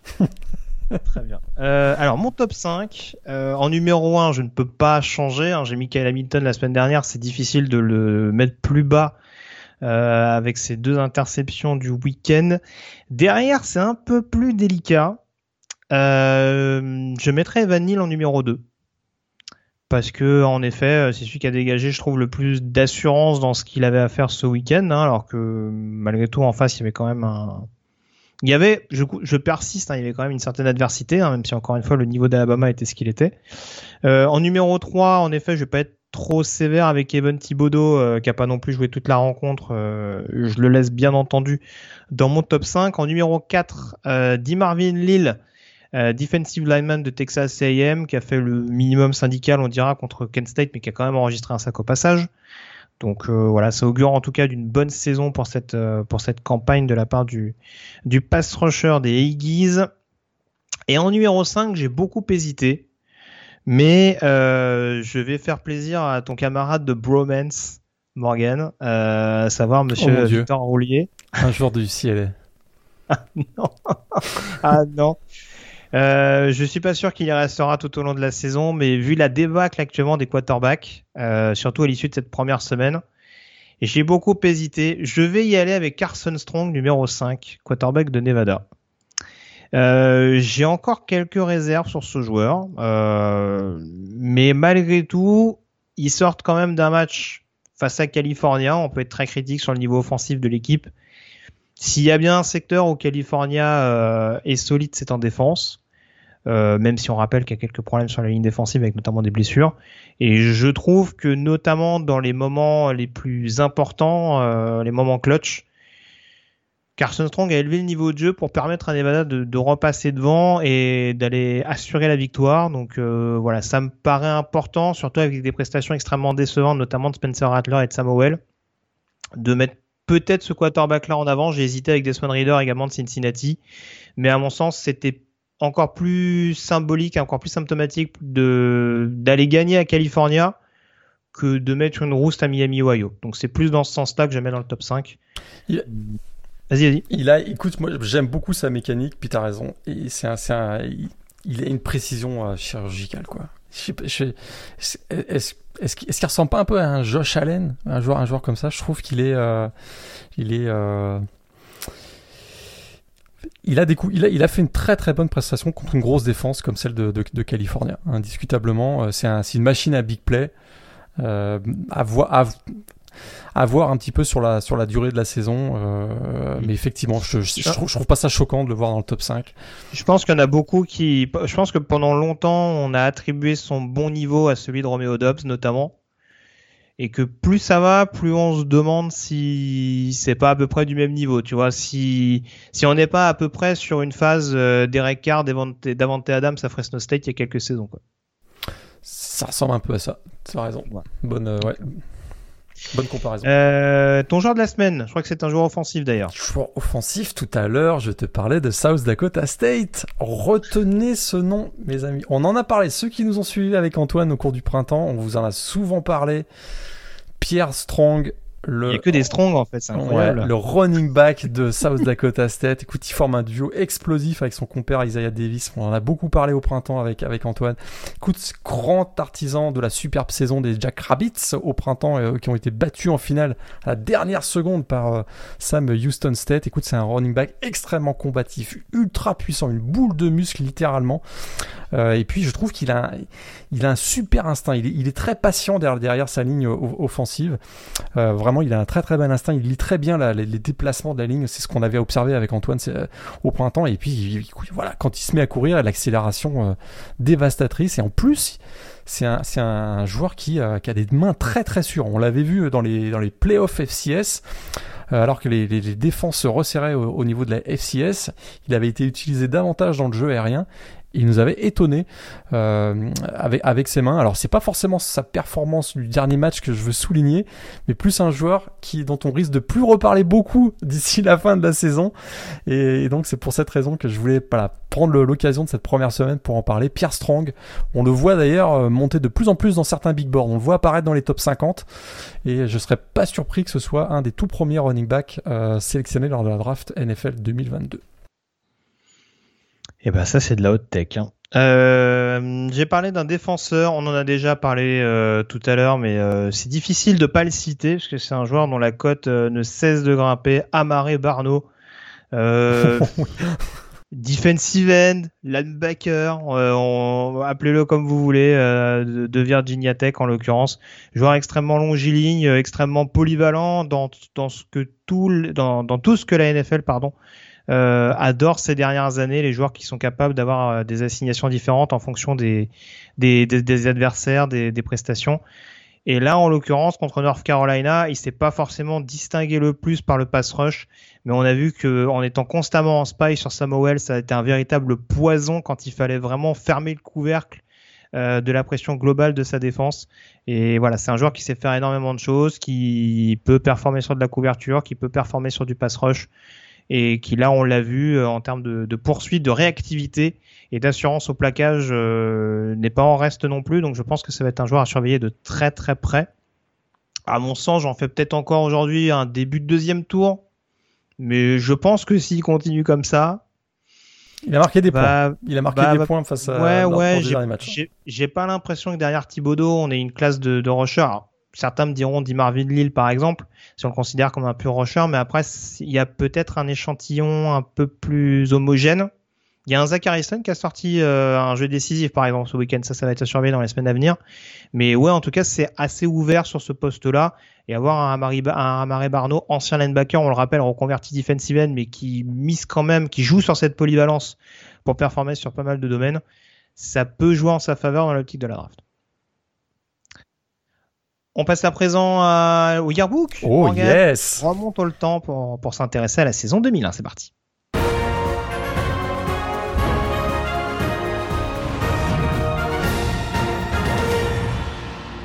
On rappelle qu'on avait quitté donc cette chronique Yearbook Morgan par la saison 2000 avec notamment le retour au premier plan des Oklahoma Sooners coachés par euh, Bob Stoops et leur victoire notamment face à Florida State en finale nationale. On se retrouve donc en 2001 pour euh, démarrer donc euh, pour redémarrer en tout cas euh, ce yearbook et on va s'intéresser notamment, j'ai essayé de retrouver mes notes tout de suite que j'avais perdu avec le top 5 de la saison Florida. Florida. Florida, Miami, Oklahoma en 3, Nebraska en 4, Florida State en 5. Ça démarre comme ça. Ah, moi j'avais Texas en 5 moi. Ah, la la PayPal. Bon, vas-y, vas-y, vas-y. Texas, moi, je l'ai numéro 6. Puis derrière, il y a Tennessee, Oregon. C'est à peu près voilà, les 8 programmes qui, euh, qui partent favoris pour, euh, pour cette saison 2001. Très clairement, euh, au coup d'envoi de la saison, Florida, avec, avec son style de jeu ultra flamboyant, incarné par Steve Spurrier, leur coach. Hein, donc ce sera d'ailleurs la dernière saison, on va peut-être en reparler. Miami, bah, c'était une équipe NFL quasiment. Et, euh, et, Oklahoma, c'est à peu près les trois gros qui, débutent la, saison 2001. Euh, ouais, c'est ça. Et euh, pour le coup, c'est vrai qu'on en parlait un petit peu en off. Il y avait ce questionnement justement entre Florida et Miami en numéro 1. Sachant que Miami a reçu 33 votes pour le poste de numéro 1. alors je sais pas par qui ils pas très très bien, par qui ils n'étaient pas très bien classés, mais en l'occurrence on a quand même mis les Gators devant et on va se rendre compte de par ce que tu expliquais, à savoir le fait que les Gators, que les hum, Hurricanes étaient quand même extrêmement fournis en talent, on va se rendre compte très rapidement que Miami va être seul au monde euh, parce qu'il va y avoir beaucoup d'équipes qui vont se manger les unes les autres et les Hurricanes vont euh, survoler cette saison de bout en bout. Survoler cette saison de bout en bout, battant au passage euh, des équipes classées comme Florida State, Syracuse, Washington. Donc euh, vraiment, puis ça a été voilà plus la saison. une rouste à Florida State, ouais, c'est quoi, c'est 49-14 je crois le score? C'est pas la meilleure saison de, des Seminoles, mais c'est assez convaincant. C'est très très. Puis plus la saison avance, plus les joueurs au gros potentiel commencent à à jouer à, justement au niveau de ce potentiel. On parle des Ken Dorsey, notamment au poste de, de, quarterback, a eu litanie interminable de running back, euh, les Clinton Portis, euh, Frank Gore, euh, Willis Magei, euh, Najee Davenport, oui, hein, ces joueurs étaient, étaient dans la même équipe. on n'a pas parlé des défenseurs encore, ni de André Johnson hein, au poste de receveur. Mhm. Donc voilà, c'est vraiment du star power à la base, mais eh, fallait-il qu'il soit efficace collectivement? Et puis c'est ce qui, euh, c'est ce qui euh, se construit tout au long de la saison. Et assez rapidement, on comprend que 5-0, 6-0, 7-0, il se dirige vers une saison invaincue. C'est exactement ce qui va se passer. Il y, a, il y, a, un seul match vraiment dans la saison où ils sont en difficulté, c'est à Virginia Tech, leur principal adversaire de Big East, où euh, du coup éventuellement les Hokies ont l'occasion de recoller à deux points et on le drive pour éventuellement aller chercher la victoire. Et c'est là qu'Edrid euh, réussit l'interception pour, euh, pour valider la victoire 26 à 24. Et c'est vrai qu'on va y revenir, mais la question de la finale nationale, c'était pas de savoir qui allait affronter qui, c'est de savoir qui allait jouer Miami. tout à fait, tout à fait. ça a été, euh... bah, tout s'est joué dans les trois dernières semaines parce que euh, ça a été comme un espèce de jeu de domino. Même si au final il y a une grosse controverse en sens. juste en rappel, euh, Miami, donc coaché par Larry Cocker, hein, qui a pris la suite de saison. Davis, exact. Voilà, qui était, qui a été, euh, qui est parti du côté de la NFL chez les Cleveland Browns. Euh, Larry Cocker, qui était son ancien coordinateur offensif, si je dis pas de bêtises, et ouais, qui va, qui va dès sa première année réussir à, à tout bien assembler. Déjà, dans un premier temps, d'aller en finale nationale. Contre qui, du coup, raconte-nous un petit peu toute cette controverse qui a entouré le, la désignation du finaliste et d'adversaire des de VU. Bon, ah, d'abord on a cru que ça allait être Nebraska parce que Nebraska était euh, était invaincu euh, mhm. pendant longtemps et ils ont gâché leur chance le 23 novembre en se faisant étrier littéralement par Colorado 62 à 36. Alors là, du coup, euh, Nebraska, ben non, on, se disait, on n'y croyait plus beaucoup. ça faisait quand même tâche sur leur sur leur CV cette lourde défaite. Du coup, bah, on pensait plutôt à Oklahoma. Eh bien non, parce que Oklahoma se fait surprendre euh, pour l'une des rares fois par Oklahoma State, le petit frère, lors du Bedlam Game. Alors du coup, bah, Oklahoma euh, sort du tableau.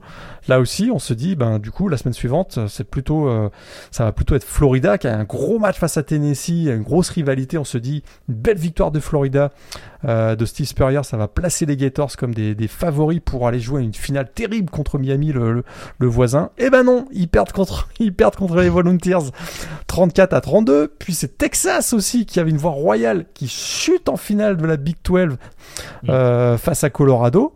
Du coup, Colorado d'ailleurs, bah, si vous avez bien suivi, ils viennent de battre Nebraska qui était invaincu, ils viennent de battre Texas. Euh, une défaite. là, on se dit, ouh, Colorado, plutôt, euh, plutôt une, une grosse, grosse équipe. On va voir que ça va pas se passer aussi bien que ça pour eux. Mais il y avait Tennessee aussi qui devenait un peu favori pour rejoindre Miami en finale du, du, BCS. Et eh ben non. Tennessee avait perdu trop de force face aux Gators dans ce fameux match dont je viens de vous parler il se retrouve battu par LSU en finale de la, de la SEC. Du coup, ben, on savait pas trop comment ça allait se passer. Et souvenez-vous, à l'époque, hein, il n'y a pas de comité euh, comme c'est le, le, cas actuellement. Ce sont les calculs par ordinateur. Hein. On est en mode BCS. Et qu'est-ce que nous sortent les ordinateurs? Nebraska. ouais, alors euh, on, on, peut comment on peut commencer à parler euh, du premier éléphant dans la pièce, comme on aime bien dire. Euh, quid d'Oregon? Alors, ils, remportent la Pac-10 cette année-là de manière extrêmement convaincante. Derrière leur euh, quarterback Joey Harrington, il n'y a qu'une seule défaite dans la saison, je crois que c'est contre Stanford, à domicile. alors je sais pas, c'est pour ça que je voulais te poser la question. Je sais pas à quel point, à quel degré l'importance du Rose Bowl est rentrée en considération. Le fait que forcément il fallait que le gagnant de la Pac-10 soit soit éventuellement euh, au rendez-vous du côté de Pasadena. Mais ça paraît quand même, a priori, sur le papier, l'équipe qui avait le plus de chance en tout cas le meilleur CV pour éventuellement aller affronter euh, Miami en finale. Tout à fait. Il, leur manquait cette, on est on est en mode BCS. Donc on, est en mm. mode il faut avoir des victoires références. Hein. C'est dans l'algorithme. après, après après la Pac-10 est assez relevée cette année-là hein, parce que du coup euh, je parlais je parlais de Stanford qui a des bons résultats. Il y a Washington State qui fait une bonne saison, UCLA également. Justement Washington State euh, le fait tout s'est joué sur, euh, on n'en a pas parlé, mais 2001, c'est quand même l'année euh, des attentats terroristes euh, mm. donc sur New York. La, la, semaine 3 a été quasiment annulée. Et ça a un impact sur l'issue de la saison. Pourquoi? Parce qu'en semaine 3, il y a un certain Washington State Colorado. Et ce match n'a pas été euh, reprogrammé et ça a joué en défaveur de Oregon dans le calcul de l'algorithme. Pourquoi? Parce que Oregon avait besoin d'une grosse victoire face à une équipe classée. C'était le cas de Washington State et ça aurait donné encore plus de poids à cette victoire d'Oregon face à Washington State si Washington State avait par exemple battu Colorado lors de, cette, euh, lors de ce match qui aurait pu être reprogrammé. C'est ce qui manque à Oregon. C'est voilà, il, a manqué très très peu de points d'ailleurs à Oregon pour aller euh, pour aller détrôner Nebraska, mais il manque cette victoire face à une équipe classée et, euh, et, Ce, qui a, ce qui a fait dire de, à Mike Bellotti, le coach des Ducks de l'époque, il a qualifié le système BCS de cancer et, on écoute, euh, ça, ça, a duré encore quelques années malgré tout. Ouais, parce qu'après il y avait d'autres équipes qui avaient qu'une seule défaite par exemple au tableau, mais euh, d'ailleurs c'est deux invités surprises plus ou moins qui n'étaient pas classés en début d'année, à savoir euh, Maryland et, euh, et, Illinois qui remportent même la Big Ten à la surprise générale dans toutes ces opportunités un petit peu manquées par certains programmes. Tu parlais notamment d'Oklahoma tout à l'heure, de Tennessee, de Florida, etc. Michigan également qui se prend les pieds dans le tapis sur le dernier match de la saison lors de The Game contre euh, contre Ohio State pour offrir à Illinois le titre de le titre de conférence et un ticket, je crois, au Sugar Bowl pour aller affronter LSU. Euh, et en l'occurrence, ouais, c'est vrai que ces équipes-là, euh, de par le CV, de par le calendrier qu'ils ont eu, ça faisait un peu léger, je pense, par rapport à Nebraska, par exemple, qui, pour euh, situer l'événement, avait mis fin à la série d'invincibilité d'Oklahoma avant Oklahoma State du coup, qui était de 18 victoires consécutives. Euh, Oklahoma avait chuté donc du côté de Nebraska et je pense que ça a beaucoup joué dans la balance. Mais du coup, on se retrouve quand même avec une situation assez cocasse, c'est-à-dire qu'on a Nebraska qui est même pas finaliste de conférence, c'est même pas champion, ils sont même pas finalistes de la conférence euh, Big 12 et ils se retrouvent à jouer la finale nationale contre Miami alors que des programmes comme Oregon ou comme euh, du coup bah bon LSU en l'occurrence qui avait un peu plus de défaites mais euh, ce genre d'équipe là Colorado comme tu disais qui se retrouve champion champion de conférence et qui sont qui sont mis en retrait par rapport à ça ouais, parce que dans, dans l'algorithme du BCS à l'époque le fait d'être champion était était sous coté par rapport aux grosses victoires face à des équipes classées et Nebraska est dans la Big 12 et à l'époque on se retrouve avec quatre équipes dans le top 9 hein. Hmm. Et ça, ça a joué en faveur. Malgré la lourde défaite face à Colorado, le fait qu'ils aient battu Oklahoma, Texas, ça a joué en leur faveur. Tout à fait. Mais du coup, euh, voilà, la question c'était de savoir qui allait affronter Miami. Ce sera donc Nebraska. À tout et au final, on se retrouve quand même avec une finale qui a globalement tourné. Bah, tout ça pour se faire, pour se faire torcher par, par, Miami au Rose Bowl. Effectivement, une victoire 36 euh, à 17. Il y a, écoute, il n'y a pas eu de match. C'était la centième édition d'ailleurs du Grand Daddy of the Mall à, à, l'époque. Euh, c'était la première fois depuis 1946 qu'il y avait un, Rose Bowl sans affrontement Big Ten, Pac 10. Euh, oui, c'était la Pac 10 à l'époque, pas la Pac 12. Et écoute, bah, les Hurricanes ont été tout simplement trop forts. Hein. 22 victoires consécutives. Début de match catastrophique pour Nebraska. Il y a un fumble de Eric Crouch. Puis derrière, ça a été euh, l'avalanche très très vite. Un touchdown sur réception d'André Johnson, touchdown, touchdown au sol de Clinton Portis. Il y a un pick six. Jérémy Shockey, le Titan euh, des Hurricanes, réussit un touchdown. On est à 27-0. Euh, voilà, ça a été une, horreur cette finale pour, pour, Nebraska. Ouais. Et donc, cinquième titre national pour Miami. Le premier remontait à 1983. Le premier depuis 1991. Et donc, on l'a dit tout à l'heure, Larry Cocker, champion dès sa première saison. Il succède à ce registre à qui? Bah, Dennis Erickson qui avait fait la même chose à Miami en 1989. Comme quoi, c'est trop facile en fait. Trop facile. Euh, du côté de Nebraska, on va quand même se consoler avec le S-Man Trophy, qui est donc remis à Eric Crouch. Alors, quarterback, mais un peu couteau suisse, puisque je parlais du match contre Oklahoma. le touchdown de la victoire est inscrit par par Eric Crouch, qui était à ce moment-là receveur et qui sera d'ailleurs receveur en NFL. Et effectivement, et puis écoute, euh, Nebraska, c'est à l'époque, hein, c'est Eric Crouch quasiment à l'attaque, hein, parce que euh, fait à peu près tout. Euh, il n'est pas beaucoup aidé par le jeu au sol, il n'est pas beaucoup aidé par ses receveurs. C'est un joueur un peu atypique, mais qui a transporté son équipe jusqu'en finale. Et ça s'est joué à pas grand chose avec Rex Grossman. Alors Rex Grossman, oui, on l'a connu avec une carrière NFL. bon, il a, quand même joué un Super Bowl, mais c'est vrai qu'il ça a été un peu chancelant, mais il incarnait tellement tellement cette attaque flamboyante des, des Gators que c'était complètement justifié qu'il euh, soit, il soit candidat au, au, S-Man. Ken Dorsey finit, le quarterback de Miami finit troisième. Joe Harrington, le quarterback d'Oregon, finit euh, quatrième. Et on a un cinquième quarterback qui finit cinquième, donc Derek Carr de Fresno State. Euh, donc voilà, Eric Crouch. Oui, Fresno fait une très très bonne saison. Oui, très belle saison. Il y, a pas, il y, a pas, mal de plus petits programmes, en effet, notamment symbolisés par leur quarterback. Euh, je crois qu'on en avait déjà parlé, mais David Garrard à East Carolina, Byron Leftwich à Marshall, et en effet euh, David Carr à Fresno State, qui ont été des équipes euh, qu'il fallait jamais prendre à la légère. Il me semble que Fresno, ils vont gagner à Wisconsin. Enfin, ils réussissent quelques quelques coups de force lors de lors de cette saison-là. Donc euh, voilà, c'est c'est pas c'est pas anodin cette cette nomination de, de, David Carr dans le dans le quintet. et au passage, du coup, Eric Crouch qui devient le premier joueur de Nebraska Eastman Trophy depuis Mike Rosier en 1983. Voilà pour la précision. Grosse page coaching, puisque du coup cette euh, saison 2001, euh, tu commençais à en parler un petit peu. Euh, ça symbolise aussi, au-delà de l'arrivée dans le 21e siècle, ça symbolise du coup le vent nouveau du coaching staff, avec pas mal de visages qu'on commence, enfin qu'on connaît désormais assez bien et qui vont effectivement avoir de longues carrières, de belles carrières, parfois pour certains euh, couronné par des titres de champion. Alors on a dans l'ordre, hein, euh, on a Urban Meyer qui arrive à Bowling Green. Alors il sera pas champion avec Bowling Green, mais c'est le début de sa carrière de coaching, lui qui était coach des receveurs à Notre-Dame. Et on a Mark Richt qui arrive à Georgia. On a parlé Larry Cocker à Miami. Gary Pinkel qui arrive à Missouri, qui va une super belle carrière avec les Tigers. Jim Tressel, Ohio State. Un certain Les Miles arrive à Oklahoma State. Greg Schiano déjà à Rutgers. Pete Carroll à USC quand même, et puis Rich Rodriguez à West Virginia, qui va avoir un certain nombre de succès quelques années plus tard, euh, notamment avec Pat, White au poste de, de j'allais dire de running back, c'est méchant, de, oui, oui. du quarterback. Mais euh, ouais, pas mal de pas mal de turnover assez euh, assez important. Euh, tu voulais peut-être terminer justement sur les coachs avec euh, Steve Spurrier, t'en as un petit peu parlé tout à l'heure, et Joe Paterno également qui rentre dans l'histoire. Oui, c'est la dernière saison de Steve Spurrier, hein, sa douzième saison du côté de Gainesville avec les Gators de Florida. Il finit sa, sa, carrière avec 122 victoires, 6 titres de SEC, un titre national. Écoute, ça se termine même plutôt bien pour lui puisqu'il gagne l'Orange Bowl face à Maryland 56 à 23, toujours avec cette attaque explosive il va filer du côté des Redskins.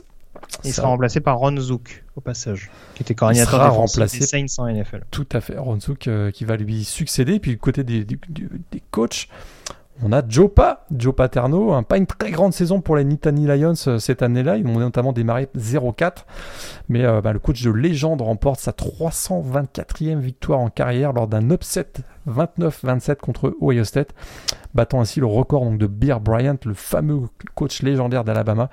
Il est à ce moment-là, Jopa, le, le, coach qui a gagné le plus de matchs en, euh, en, FBS, en, parmi, l'élite. Il finira d'ailleurs la saison avec 327 victoires. Mais attention, il y a Bobby Boden qui remonte progressivement. Il en est à 323 à la fin de la saison. Et d'ailleurs, ces deux-là vont se tirer la bourre pendant toute euh, la, la décennie 2000. Tout à fait. Tu veux en parler absolument? Oh. La draft 2002. Tu n'as pas réussi à endormir euh, de par toutes les, tous les flashs que tu as pris euh, en, pleine tête en voyant, en voyant cette, cette qualité globale que retiens-tu de cette classe C'est pas la meilleure, la meilleure draft, on va dire. De... Ah, c'est un euphémisme. Ouais. Pourtant, il y a beaucoup de joueurs de Miami. Hein. il y a cinq joueurs de Miami qui vont être euh, draftés au, premier tour. Alors, je peux les, je peux les citer. Euh, Bryant McKinney, le, le, offensive tackle qui sera drafté par les Vikings. On va avoir, euh, voilà, que je me trompe pas, euh, Jérémy Shockey, bien sûr, le Titan, drafté par les Giants. On va avoir Philippe Buchanan, cornerback, drafté par les euh, Raiders d'Oakland. Et j'en ai oublié. Alors attends, hop, que je retrouve la liste. Philippe Buchanan, après bah, Philippe Buchanan, il y a Ed Reed, bien sûr, par les Ravens, le Hall of Famer, drafté 24e.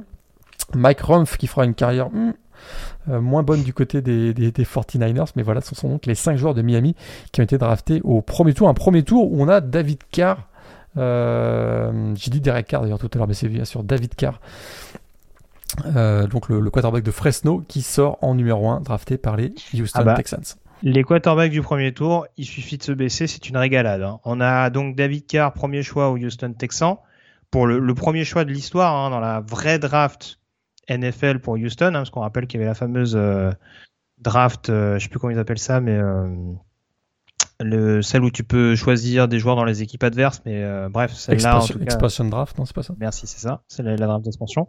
Euh, donc, euh, premier choix donc des Texans euh, dans l'histoire. en numéro 3, donc Joe Harrington, le quarterback d'Oregon qui a tiré à Détroit. Ça va pas très très bien se passer. Hein. Joe Harrington qui a pu été célèbre en NFL en tant que backup, en l'occurrence. Et le 32e choix, Patrick Ramsey, quarterback de Tulane qui a atterri à Washington, qui va donc retrouver bientôt Steve Spurrier.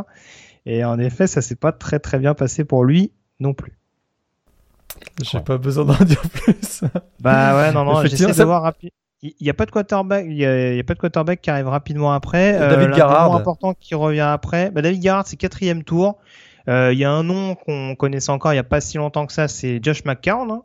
Oui. Euh, quarterback de Sam Houston State à, l'époque, qui était drafté par les Cardinals. Et c'est vrai qu'en effet, euh, je suis quand même étonné que David Garrett euh, soit, soit descendu aussi bas, hein, vu, vu, les bonnes prestations qu'il faisait avec East Carolina. Euh, ouais, c'est vrai que c'était pas très très fameux. Ken Dorsey, je crois, il drafté très très bas. Hein. Ça va être cinquième ou sixième tour. Ouais, il draftait après Randy Fassani, le, le, le quarterback de Stanford. Tout à fait.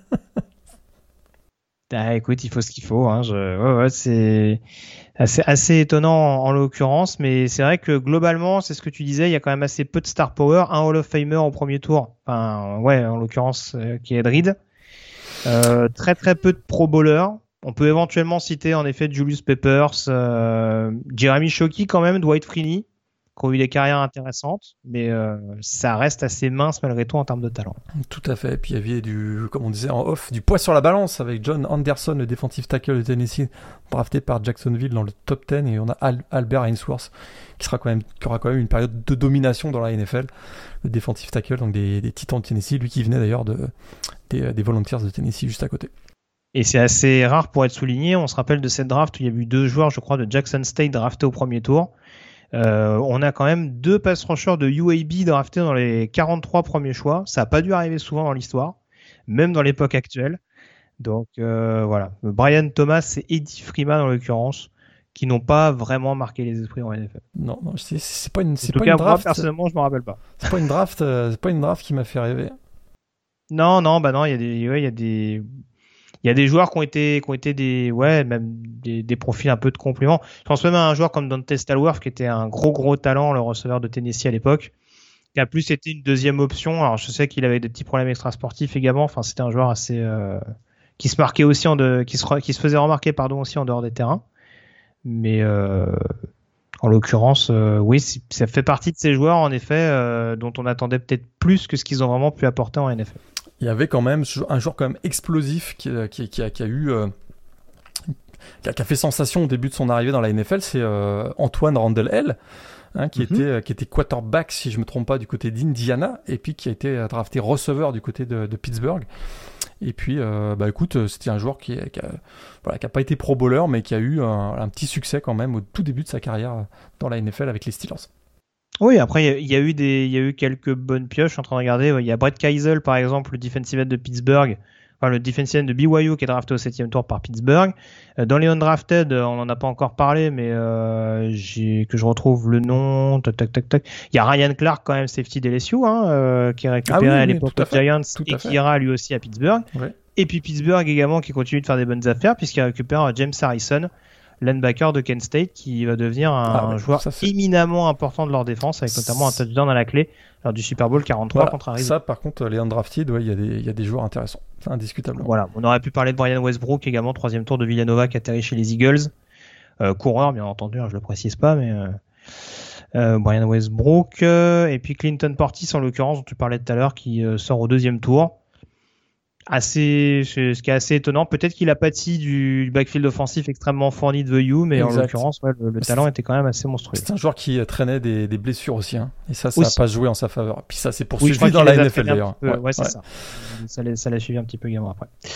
On a fait le tour en tout cas sur cette chronique Carbo qu'on peut dès à présent s'intéresser à la preview de la deuxième semaine.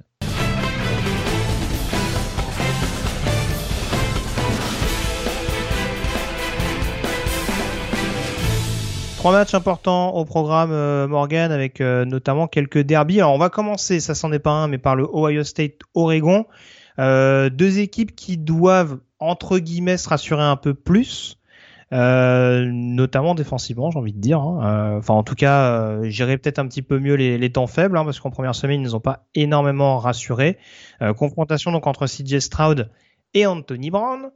Qu'est-ce qui, comment dire ça euh, Tu ciblais tout à l'heure euh, les points faibles, notamment des Buckeyes, à savoir la défense contre la passe c'est pas forcément là que tu vois Oregon les attaquer du coup. Bah non, du coup, je pense que vraiment la clé du match, ça va être euh, l'explosivité de l'attaque d'Ohio State contre la qui quand même a encore la réputation d'être une grosse défense d'Oregon avec beaucoup beaucoup de, de, joueurs extrêmement talentueux. Je pense que ça va se jouer ici indiscutablement. On avait un très bon Justin Flo hein, au passage. Hein, Justin Flo, c'est chargé aussi euh, des backfields défensifs avec des Michael Wright, ce genre de joueurs aussi du côté d'Oregon. Donc là, je pense que ça va être ça va être la clé du match. Hein, si la défense d'Oregon par, parvient à garder le score bas, ils ont des armes, notamment dans le jeu au sol. On n'en a pas parlé tout à l'heure, mais il y a le retour de CJ Vardell, Trace Dye qui est là.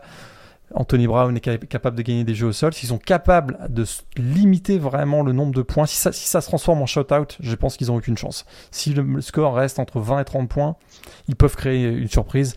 Je vais être très transparent avec toi, je n'y crois absolument pas. bah, moi, je t'avoue, c'est vrai que j'ai ciblé la défense contre la passe parce que tu en as parlé tout à l'heure. Moi, j'avoue que c'est sûr que le match-up principal, tu en as parlé, c'est en effet la manière dont le run-stop d'Ohio State va réussir à se comporter. Parce que mine de rien, avec tout le talent qu'a Mohamed Ibrahim, euh, j'en parlais tout à l'heure, face à une attaque qui restait quand même globalement prévisible, ils n'ont jamais vraiment réussi à trouver la clé hormis la blessure bien sûr, euh, pour, euh, pour stopper Ibrahim euh, à terme. Et je me dis que là, en effet, qu'un backfield offensif extrêmement fourni, qui mine de rien a produit, hein, il y a pas mal de touchés, de, il y a pas mal de portées pour euh, Edai et Verdel, et ça a été assez productif globalement. Donc je me dis, même s'il peut y avoir quelques lacunes dans le domaine aérien, voilà, je te, je te rejoins. C'est sûr que ça va être le point important sur lequel Oregon va devoir miser pour, pour vraiment y croire jusqu'au bout, parce que c'est sûr qu'avec un jeu au sol cadenassé, ça va être beaucoup plus compliqué. En effet, je suis pas forcément plus serein que toi sans vendre les pronostics de tout à l'heure. Euh, les deux autres matchs importants, c'est Iowa State qui reçoit Iowa. Euh, deux équipes donc ont remporté leur première rencontre de la saison. Et puis on a également BYU contre Utah. Là aussi, deux équipes euh, invaincues. Qu'est-ce qui attire plus particulièrement ta curiosité? J'imagine que le match entre les Cyclones et les Hawkeyes va t'intéresser de près. C'est toujours du grand what the fuck ce match. Ça c'est ça c'est le, le L à Sico. Si vous avez jamais vu ça pour ceux qui commencent à suivre le college football, je vous invite. L'ambiance va être assez électrique euh, du côté de Ames euh, samedi prochain.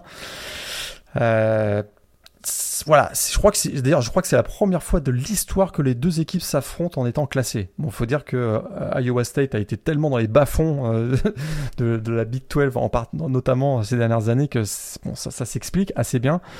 On a deux équipes qui arrivent avec quand même voilà des jeux assez similaires, je dirais. Ça va être très intense, très physique, ça va frapper fort. Il y a peut-être un tout petit peu plus je m'avance en disant ça, un petit peu plus de talent offensif du côté d'Iowa State, même si ça s'est pas vu dans la semaine 1. Mm -hmm. euh, ce qui peut faire que ça peut jouer en faveur d'Iowa State, qui jouera à domicile aussi ce match. Euh, je. Écoute, c'est rare, c'est très rare ces dernières années. Je réinsiste là-dessus que le, le fameux El Asico, ça, ça tourne pas en du gros what the fuck.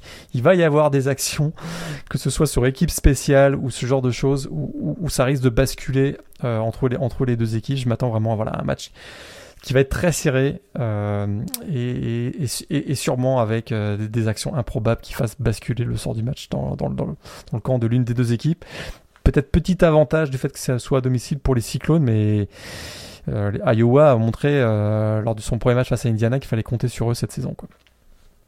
Et alors BYU Utah, on rappelle qu'au coup d'envoi, BYU est pas classé. Euh, Est-ce que tu considères ça comme un potentiel upset si Brigham Young s'impose? Bonne question. Bonne J'ai pas été complètement rassuré par Jaren Hall, hein, pour tout te dire. Après, on a vu que Utah a eu un peu de retard au démarrage aussi. Ouais, c'est vrai qu'il a pas été. Euh, statistiquement, c'est pas si moche, ça, sa ligne de stats, mais il a, il a pas pesé sur le sur le sur le cours du match. D'ailleurs, on n'a pas parlé tout à l'heure, mais Arizona, ils m'ont ils m'ont surpris. Hein. Arizona, euh, notamment, il s'appelle Gunner Cruz, leur quarterback. Il m'a il m'a il m'a assez surpris. C'est un match que j'ai vu en toute fin de ah, soirée. il porte bien son nom, hein, parce que Arizona, il a ça va passer au cassé cette année offensivement, hein.